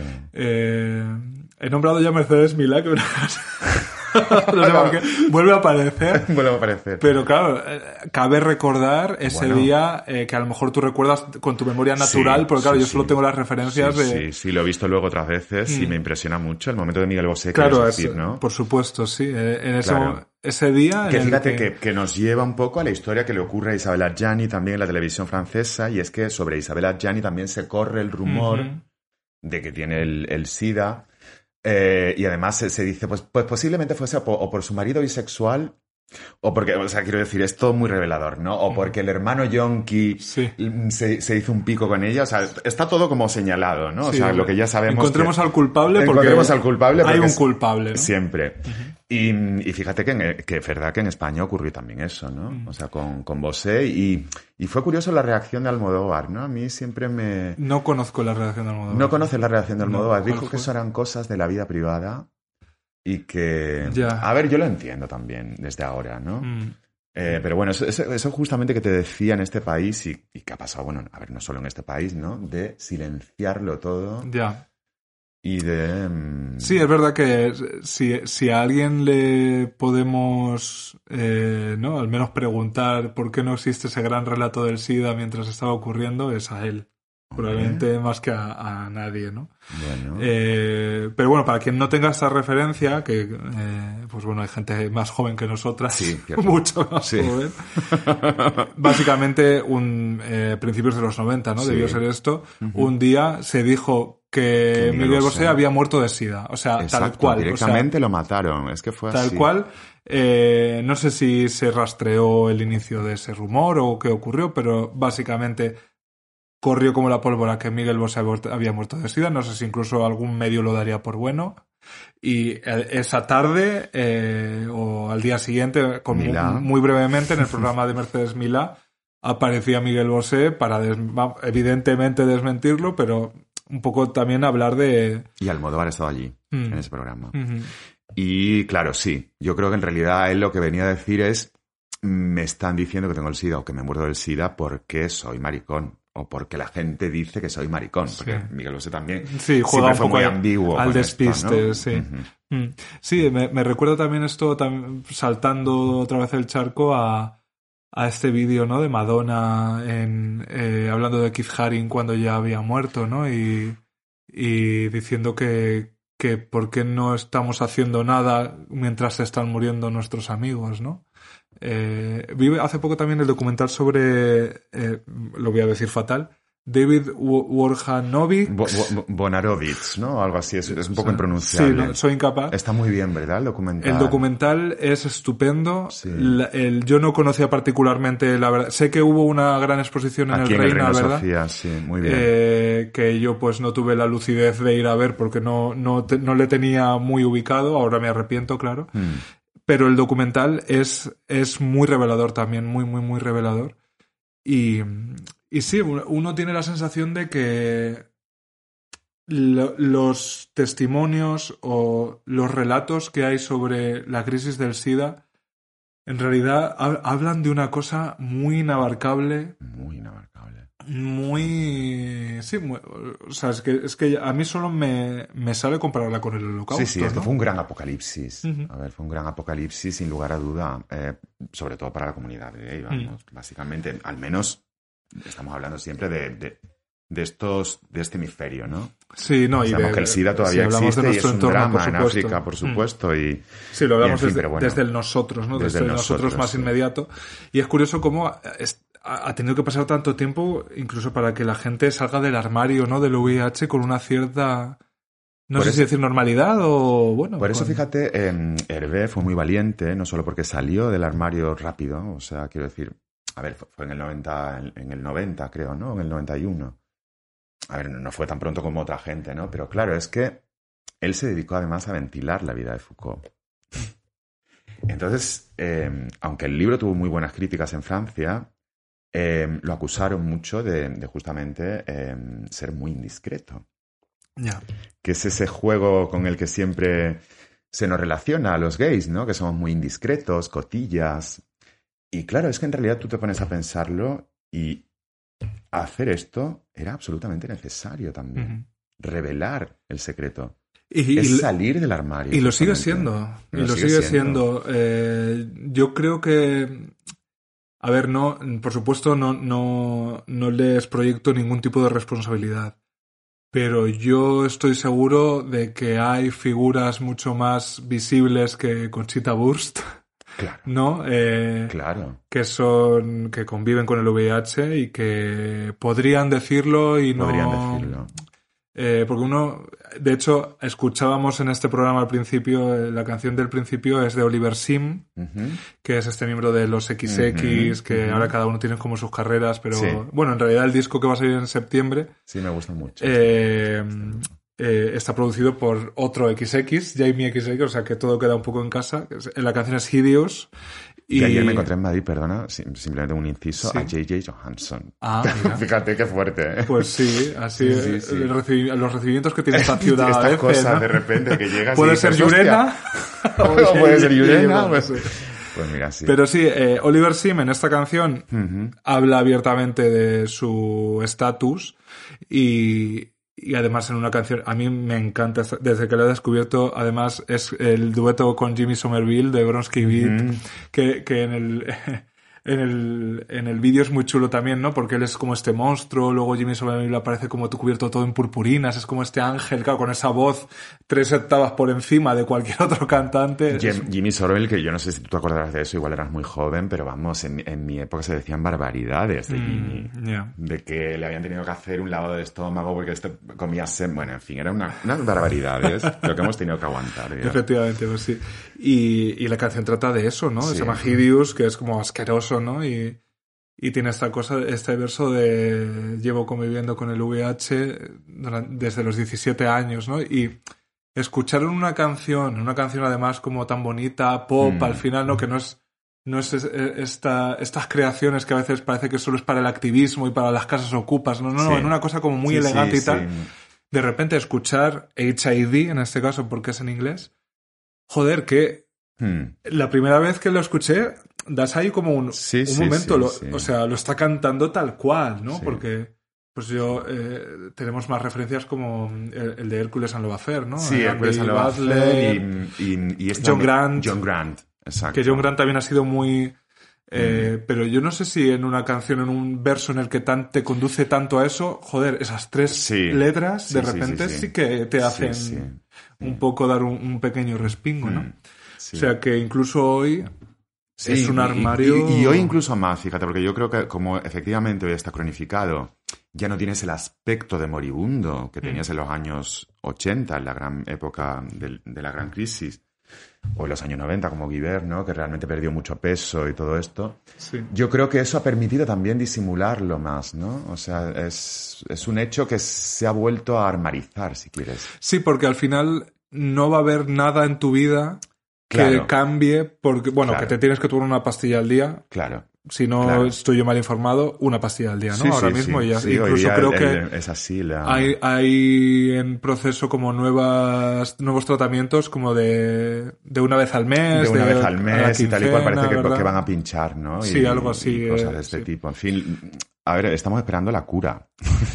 a ver cuándo Pues llega, ¿no? yo fíjate que eh, ha habido tantísimos avances que parece, o sea, parece de cajón que si, si ya se, se puede detener al virus de tantas maneras, parece mentira que no haya algo que ya que lo detenga para siempre, o esa vacuna que yo sé que se, aquí en Madrid también se estuvieron haciendo eh, algunos ensayos. Y, y que, como en el caso del COVID o con tantas otras enfermedades, que por fin vayamos un día al médico. Nos ponga la vacuna del VIH y... Lo que pasa es que, hijo mío, como la industria farmacéutica también Ya, tiene es la que ese es, es revés, la un que poco es. como el personaje de Bill, ¿no? Un poco oscuro. Sí, efectivamente. Engañoso, traidor. uf. Mm, en fin. Sí, sobre, sobre esta, esta revelación, ¿no? Mm. La salida del armario como seropositivo. Mm. Eh, claro, en, en esos años era, no, no tenía nada que ver en lo que es ahora, pero hay un, aquí un, un momento en el que dice Guibert, eh, hablando como, como que estaba teniendo charlas con este Matou, que es un personaje que está en Roma y tal. Por fin un día en que estábamos los dos solos le conté la verdad. Le dije textualmente que mi salud me preocupaba, y sin pedirme precisión suplementaria alguna, no volvió a hacerme ninguna pregunta. Pero la confesión implicaba algo atroz. Decir que se estaba enfermo no hacía sino acreditar la enfermedad, que se volvía real de repente y de manera inapelable, y parecía extraer su potencia y sus fuerzas destructoras del crédito que se le daba, ¿no? Eh, Muy en esos años, claro, en esos años, ¿eh? sí, en La esos verdad. años en los que no se te nota, ¿no? Por decirlo de alguna manera, eh, claro, si tú te conviertes en enfermo solo si lo revelas, ¿no? Claro. Que es un poco lo que pasa ahora, ¿no? Yo estoy convencido de que muchas personas con VIH ahora mismo eh, no lo dicen por- simplemente porque no quieren ser vistos como enfermos, porque mucha gente les vería así. Claro. Sí, sí, yo, creo- yo creo que es el gran problema ese, ¿no? Mm. Exactamente. Ese es, que no te vean como reacción. enfermo, eh, claro, claro. Pero, pero fíjate, es, es, es, es, es un nuevo armario, claro. Y mm, complicado de... Eh, Quiero decir que complicado. complicado de, de- de destruir porque no yo como marica no detecto que estemos teniendo grandes conversaciones en torno a esto. No. No. Quizá porque hay cosas más urgentes o que parecen más urgentes, Sí. pero el VIH es como que ha quedado ahí en ese, en ese espectro que, que en realidad yo creo que sigue moldeando la experiencia marica en, en ciertos momentos. Totalmente, claro que sí. Es que, es que en realidad el, el VIH en sí sí es una enfermedad, evidentemente tuvo un periodo histórico, no, no le vamos a quitar los datos efectivos de la enfermedad, pero es una metáfora también. Sí, Y es una metáfora como... muy potente. muy potente. Mm. Y, mm, y podrá tener distintas formas, pero quiero decir, ese espectro que relaciona eh, pues el sexo con la culpa y bueno, lo que ya sabemos, ¿no? De siempre. Eso está ahí. Mm. Y efectivamente em, puede aparecer de muchas maneras. Sí, un Eh, poco el, sí. el VIH sigue siendo en el inconsciente colectivo el castigo por ser maricón. Claro. Porque es que además, eh, si tú eres, eh, esto como, como lo decía el Papa Bergoglio, ¿no? Si tú eres maricón pero te abstienes, Claro. no tiene nada que reprocharte, ¿no? Claro, claro. Pero es cuando no te abstienes, cuando viene el castigo, ¿no? Entonces, eh, yo creo que sigue siendo muy eso, ¿no? El, Mm. Lo que te pasa cuando te portas mal, en ese sentido. Sí, sí, sí, totalmente. Mm. Hay unas eh, páginas finales del libro que en las que Berg, que yo mm, quiero pronunciarlo a la francesa, eh, que se noten los, Lo, pronun- lo pronuncia, lo pronuncia muy bien. los dos años de, de Institut Français, Muy bien. eh, ya mm, brega directamente con el suicidio, ¿no? Con, Sí. Eh, Sí, además acabar con menciona el, el medicamento que lo tengo apuntado por aquí, Sí. que es la digitalina, ¿no? Digitalina, así que es un nombre, la verdad, bastante futurista. Total. Hay varios, pero la digitalina es verdad que, Mm. eh, su- no, no sé, suena casi a, a- a videojuego, ¿no? Más que Mm. a, a, a ese medicamento que te ha de liberar de... Y mm, Digitalina. quiero leer un par de extractos que tengo... Tenemos la misma edición porque es la única, ¿verdad? Sí. Voy a la página 102. Ah, vale. Eh, porque, claro, eh, una- Animamos, animamos a los eh, editores de España que... Sí, este libro se se- sería interesante recuperarlo. Eh, no sé si Tusquets seguirá teniendo, pero bueno, tenemos, sobre todo tú, tienes muy buenos amigos editores. o sea que sería Pues sí, interesante pues sí, sí, sí. quizá hacerla... eh, No sé quién ten- tendrá los derechos, claro, supongo que... Claro, hacer esa, esa búsqueda. Eh, por no leer yo todo el rato, si quieres leer la, la entrada 74. La pues, entrada sí, 74, Que que es es, en la página... 102, 102. que ya habla de esto. eh, ¿Tenemos y la misma? Pues, eh, Porque a mí me, aparece ven, Pues- 38. pues no, Qué entonces. raro, ¿no? Sí. Yo tengo página 102, entrada 74. Espérate, ¿estamos en el mismo libro? Sí. Qué- Léela tú. Perdón, 202. Ah, vale. Me estaba yo liando, digo. eh, Claro, digo, o sea, qué estaba raro, entrando en, qué un, qué raro, esto no... en un cortocircuito Sí. importante, llevado como siempre por mi dislexia. Sí. 202. Sí, sí, este pasaje. Vale. Pues léelo. ¿Lo leo yo? Sí, sí, a ver si no estoy yo todo el rato. Vale, eh, dudo si hacer yo mismo la falsa receta, cuyo texto copé- copié precipitadamente sobre un trozo de papel, con sus abreviaturas y, verídicas, sus correcciones y sus posologías dictadas por el cardiólogo de París, al que yo había llamado muy inquieto a causa de la supuesta crisis de taquicardia de mi tía abuela Suzanne, para conseguir el veneno, la digitalina, que sería el antídoto radical contra el HIV, bueno, Sí, aquí es que el libro siempre lo... claro, sí. eh, aparece como HIV porque HIV, todavía ni siquiera estaba traducido. ¿no? Exacto. Eh, y suprimiría sus acciones nocivas al mismo tiempo que los latidos de mi corazón, pues me temo que me bastaría con tener el frasco al alcance de la mano para inmediatamente pasar al acto sin pensarlo dos veces, sin que mi gesto dependiera de ninguna decisión derivada del abatimiento o de la desesperación. Echaría en un vaso de agua las setenta gotas, lo bebería y luego, ¿qué haría? ¿Me acostaría en la cama? ¿Descolgaría el teléfono? ¿Pondría música? ¿Qué música? ¿Cuánto tiempo necesita el veneno para detener mi corazón? ¿En qué pensaría mientras tanto? ¿En quién? ¿Tendría acaso de repente ganas de oír alguna voz? ¿Pero qué voz? ¿Sería una voz que nunca hubiera podido imaginar que tuviese ganas de oír en ese instante?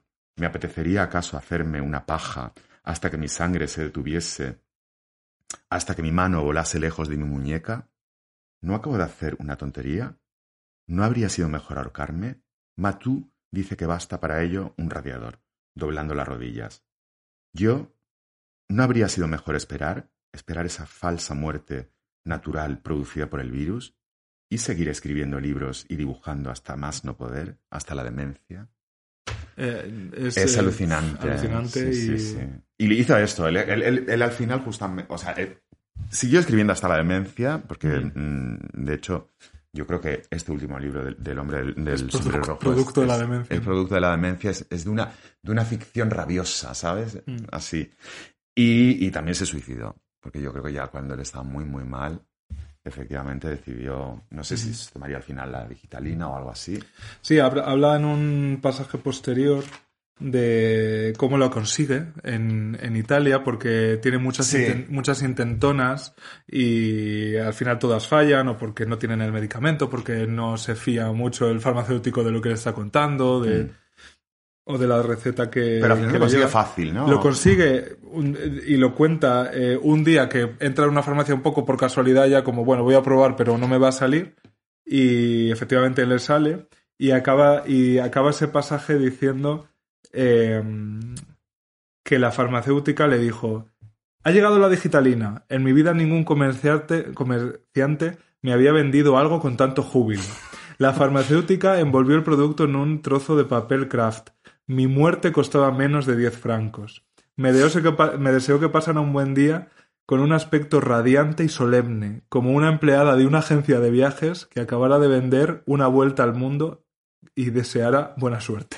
Maravilloso. Es maravilloso. Es que, bueno, es humor negro que tiene. Sí, sí, hay- Continuado. Hay unas gotitas de humor de vez en cuando que... Negrísimo. sí, sí, muy, Más muy, negro muy, que la muerte, vamos. sí, Pero, sí, yo me sorprendió, ¿no? Bastante... mm, Porque al final es esta, esta crónica tan detallada de la de la del avance del virus, de la enfermedad, de todas esas pequeñitas eh, muestras que le va a dejando y, y cuando empieza a hablar del suicidio, que es en el último tramo, a, a mí me sorprende un poco porque es como que escapa del relato, pero a la vez dices, joder, es que por lo menos tener la posibilidad, ¿no? Aunque diga aquí que la posibilidad para él es hacerlo y aunque se arrepienta después, eh, pero bueno, supongo que luego se lo piensa un poco... Sí, sí. De, de hecho hay muchas reflexiones sobre eso, ¿no? En el libro yo creo que hay otro momento en el que está también hablando con un amigo y le dice algo así, dice, suicidarse, poder suicidarse, es síntoma de que todavía no estás tan mal. Claro. Sí, o sea, que hay que saber sí. cuándo elegir también hacerlo. Sí, es verdad, porque dice, Porque claro, ya hay un momento que, que ya ni puedes, ¿no? claro, Que- te encuentras como Musil, ¿no? Como Foucault, que, que bueno, que en fin, que ya el pobre estaba en, la- en- en manos de los doctores, ¿no? Ya no podía elegir sobre su voluntad. Pues sí, eh, vamos llegando al final. No sé si hay algún trocito, algún pasaje. eh, A mí fíjate que hay un pasaje que que, me fascina. compartir. em, que no tiene mucho que ver en realidad con... em, tiene que ver con la literatura en general. Lo voy a buscar, porque es, Sí. es justamente em, el pasaje en el que, en que él habla de eh, Thomas Bernhard, el escritor. Que tiene una eh, envidia que no puede con que él. tiene la envidia que no puede con él porque lo está influyendo de una manera increíble en, en la escritura del propio libro. De hecho, es verdad que se parecen mucho. Y mm, este estilo un poco mm, de frases obsesivas y tal, ¿no? Y de, de- de- de párrafos muy largos y todo esto.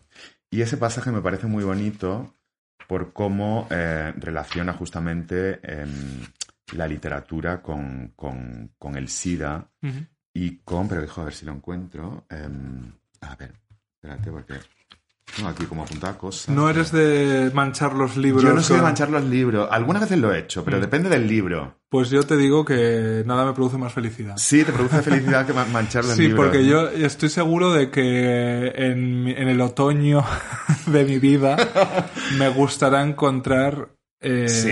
esas marcas. Sí, eso es verdad, eso es verdad. De hecho, fíjate que, que yo que también compro muchos libros de segunda mano. Sí.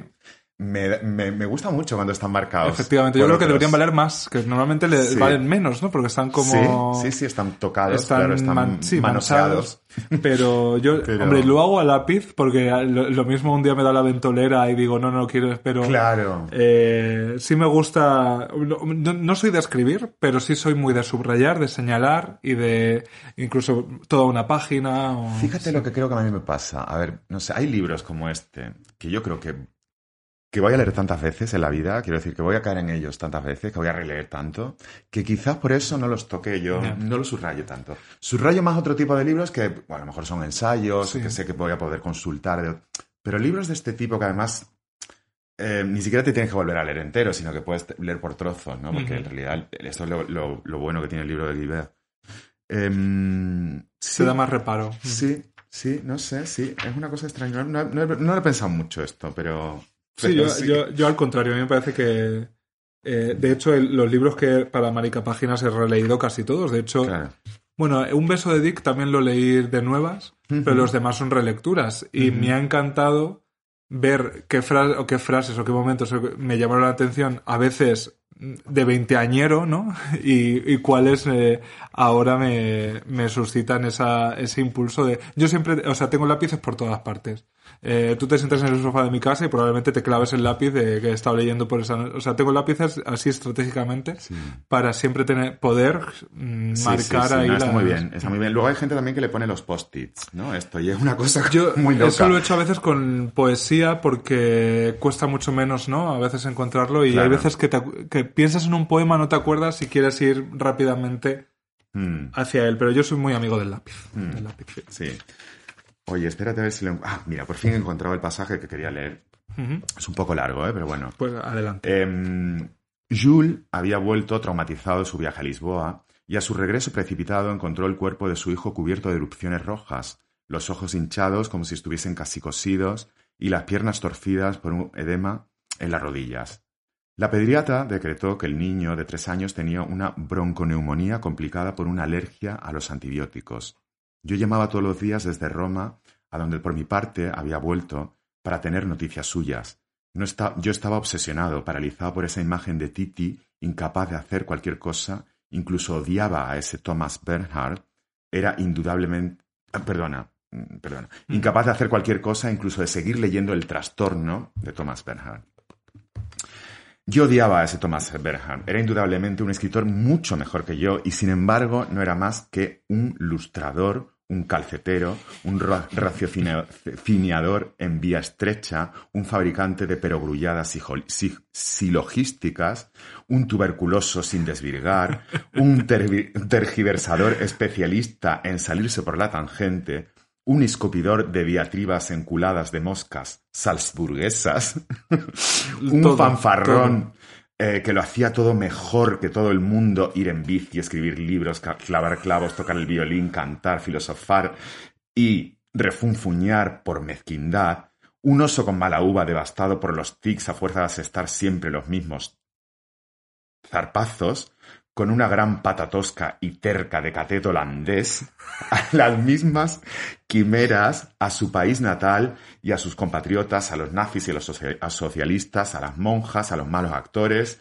a todos los demás escritores, sin especial a los buenos, así como a los críticos literarios que alababan o despreciaban sus libros. Sí, un pobre Don Quijote engreído, miserable, bienés, traidor, a todo que no a todo que no cesaba de proclamar su propio genio libro tras libro, que no son sino poca cosa, pequeñas ideas, pequeños rencores, pequeñas imágenes, pequeñas impotencias con las que ese rascatripas tejía doscientas páginas sin moverse un pelo del fragmento al que había pu- propuesto sacar brillo con su inigualable viola hasta el lucimiento total o la desaparición hasta el emborronamiento de sus líneas, dándole vueltas a la cabeza del lector con las repeticiones de un monotema obsesivo, sacándose, sacándole de quicio mediante pequeños toques de arco tan exasperantes como el surco de un disco rayado, hasta que esos diminutos cuadros un niño durante la guerra que practica el violín en el armario de los zapatos del asilo de huérfanos,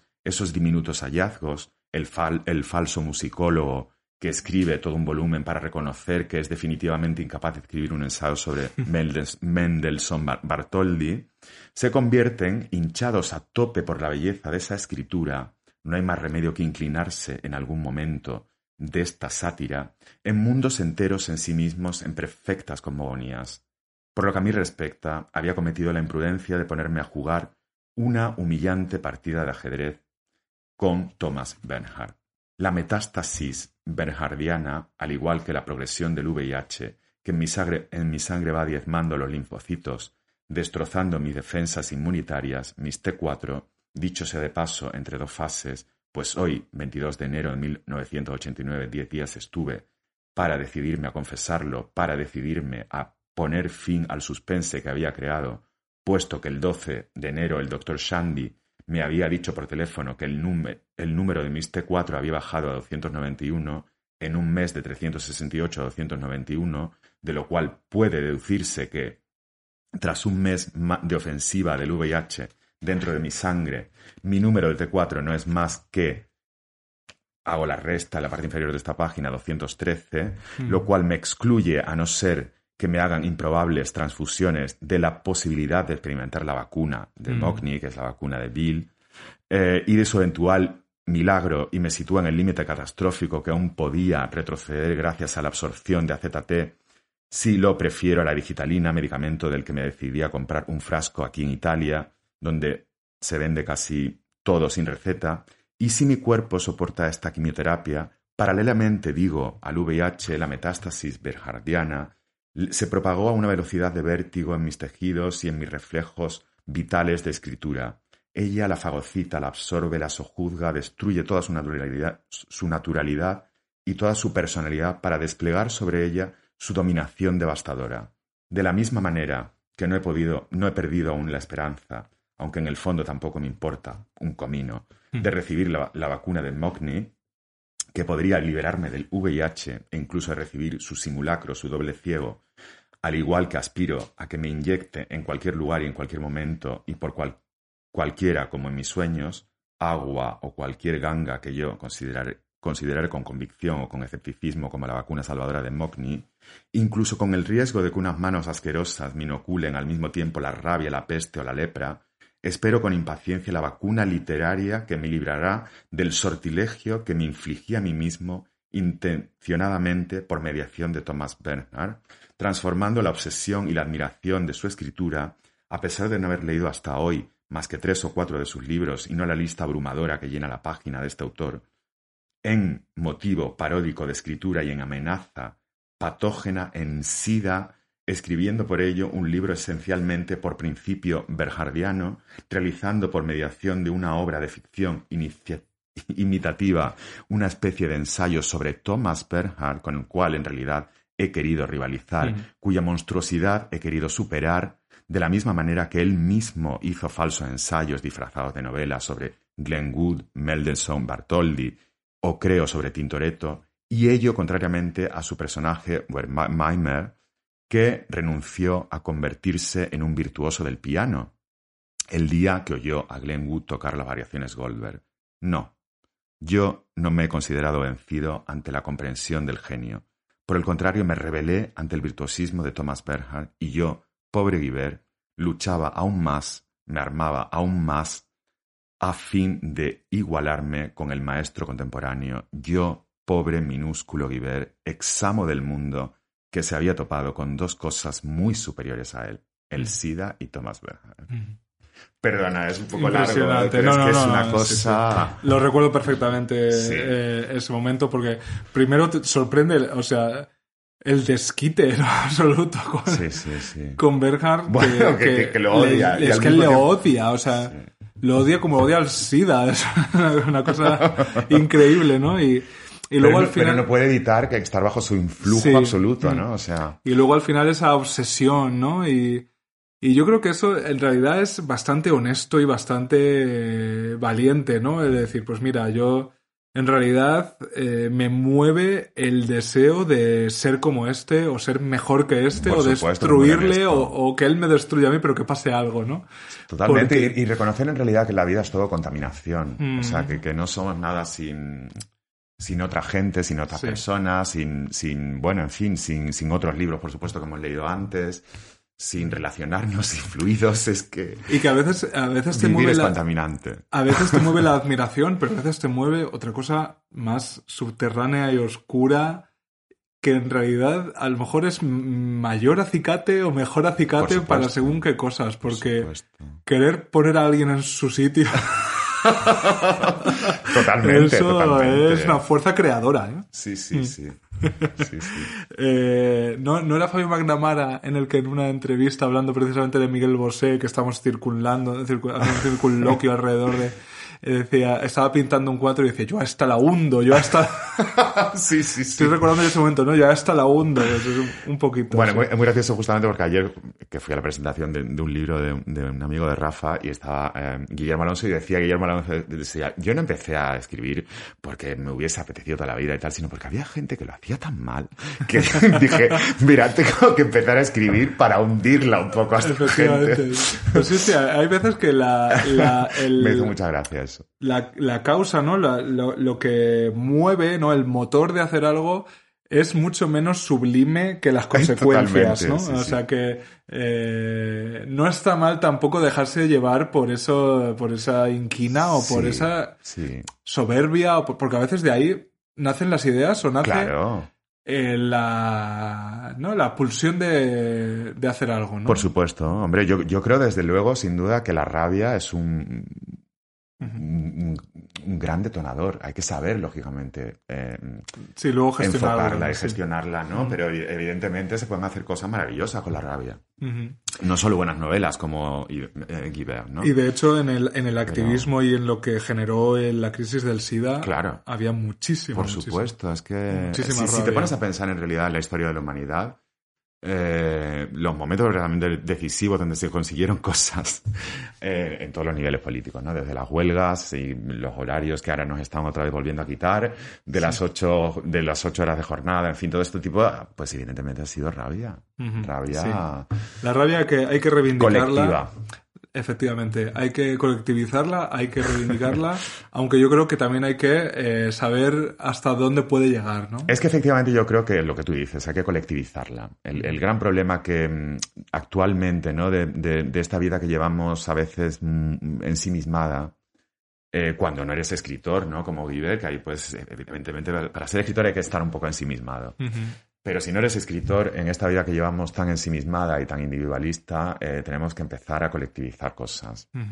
Si no es verdad que la rabia se te puede convertir en una cosa muy negativa y muy venenosa. Y en algo sobre todo que, que le pone un filtro a la vida de quien lo tiene que Mm. normalmente la convierte en peor, ¿no? Y ya solo se, se, se mueve por eso, por esa rabia y cuando se enquista la rabia ya, Sí. ya solo es destructiva, ¿no? Totalmente. Casi siempre para quien la genera, ¿no? Hmm.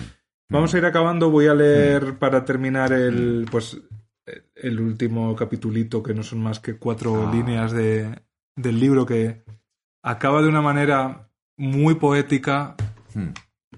muy bonita y muy desgarradora a la vez, ¿no? Hmm. Eh, y, y con esto ya nos, nos vamos despidiendo. Dice Guibert, la puerta en abismo de mi libro se cierra conmigo. Estoy enmerdado. ¿Hasta dónde deseas verme hundido? Ahórcate, vil. Mis músculos se han fundido. He recobrado, por fin, mis piernas y mis brazos de niño. Es brutal. Es brutal porque además sería muy literal, ¿no? O sea, habría Sí, sí. adelgazado tanto Claro. que se vería piernas y brazos de niño. Total. Es, es, Es terrible. muy hermoso, sí, al final. Es, eh, bueno, manda a Bill la mierda.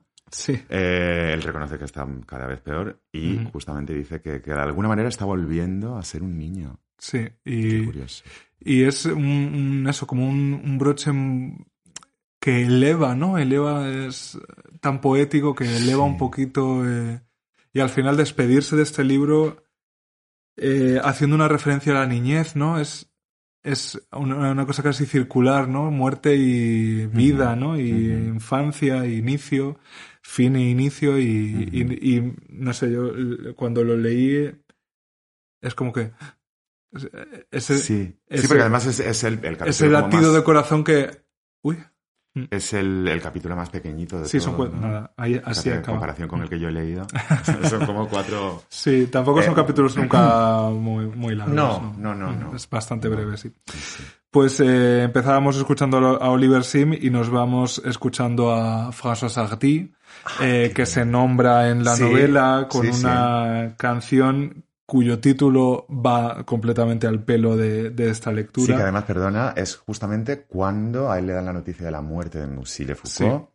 Y entonces él sale, ¿no? A la calle.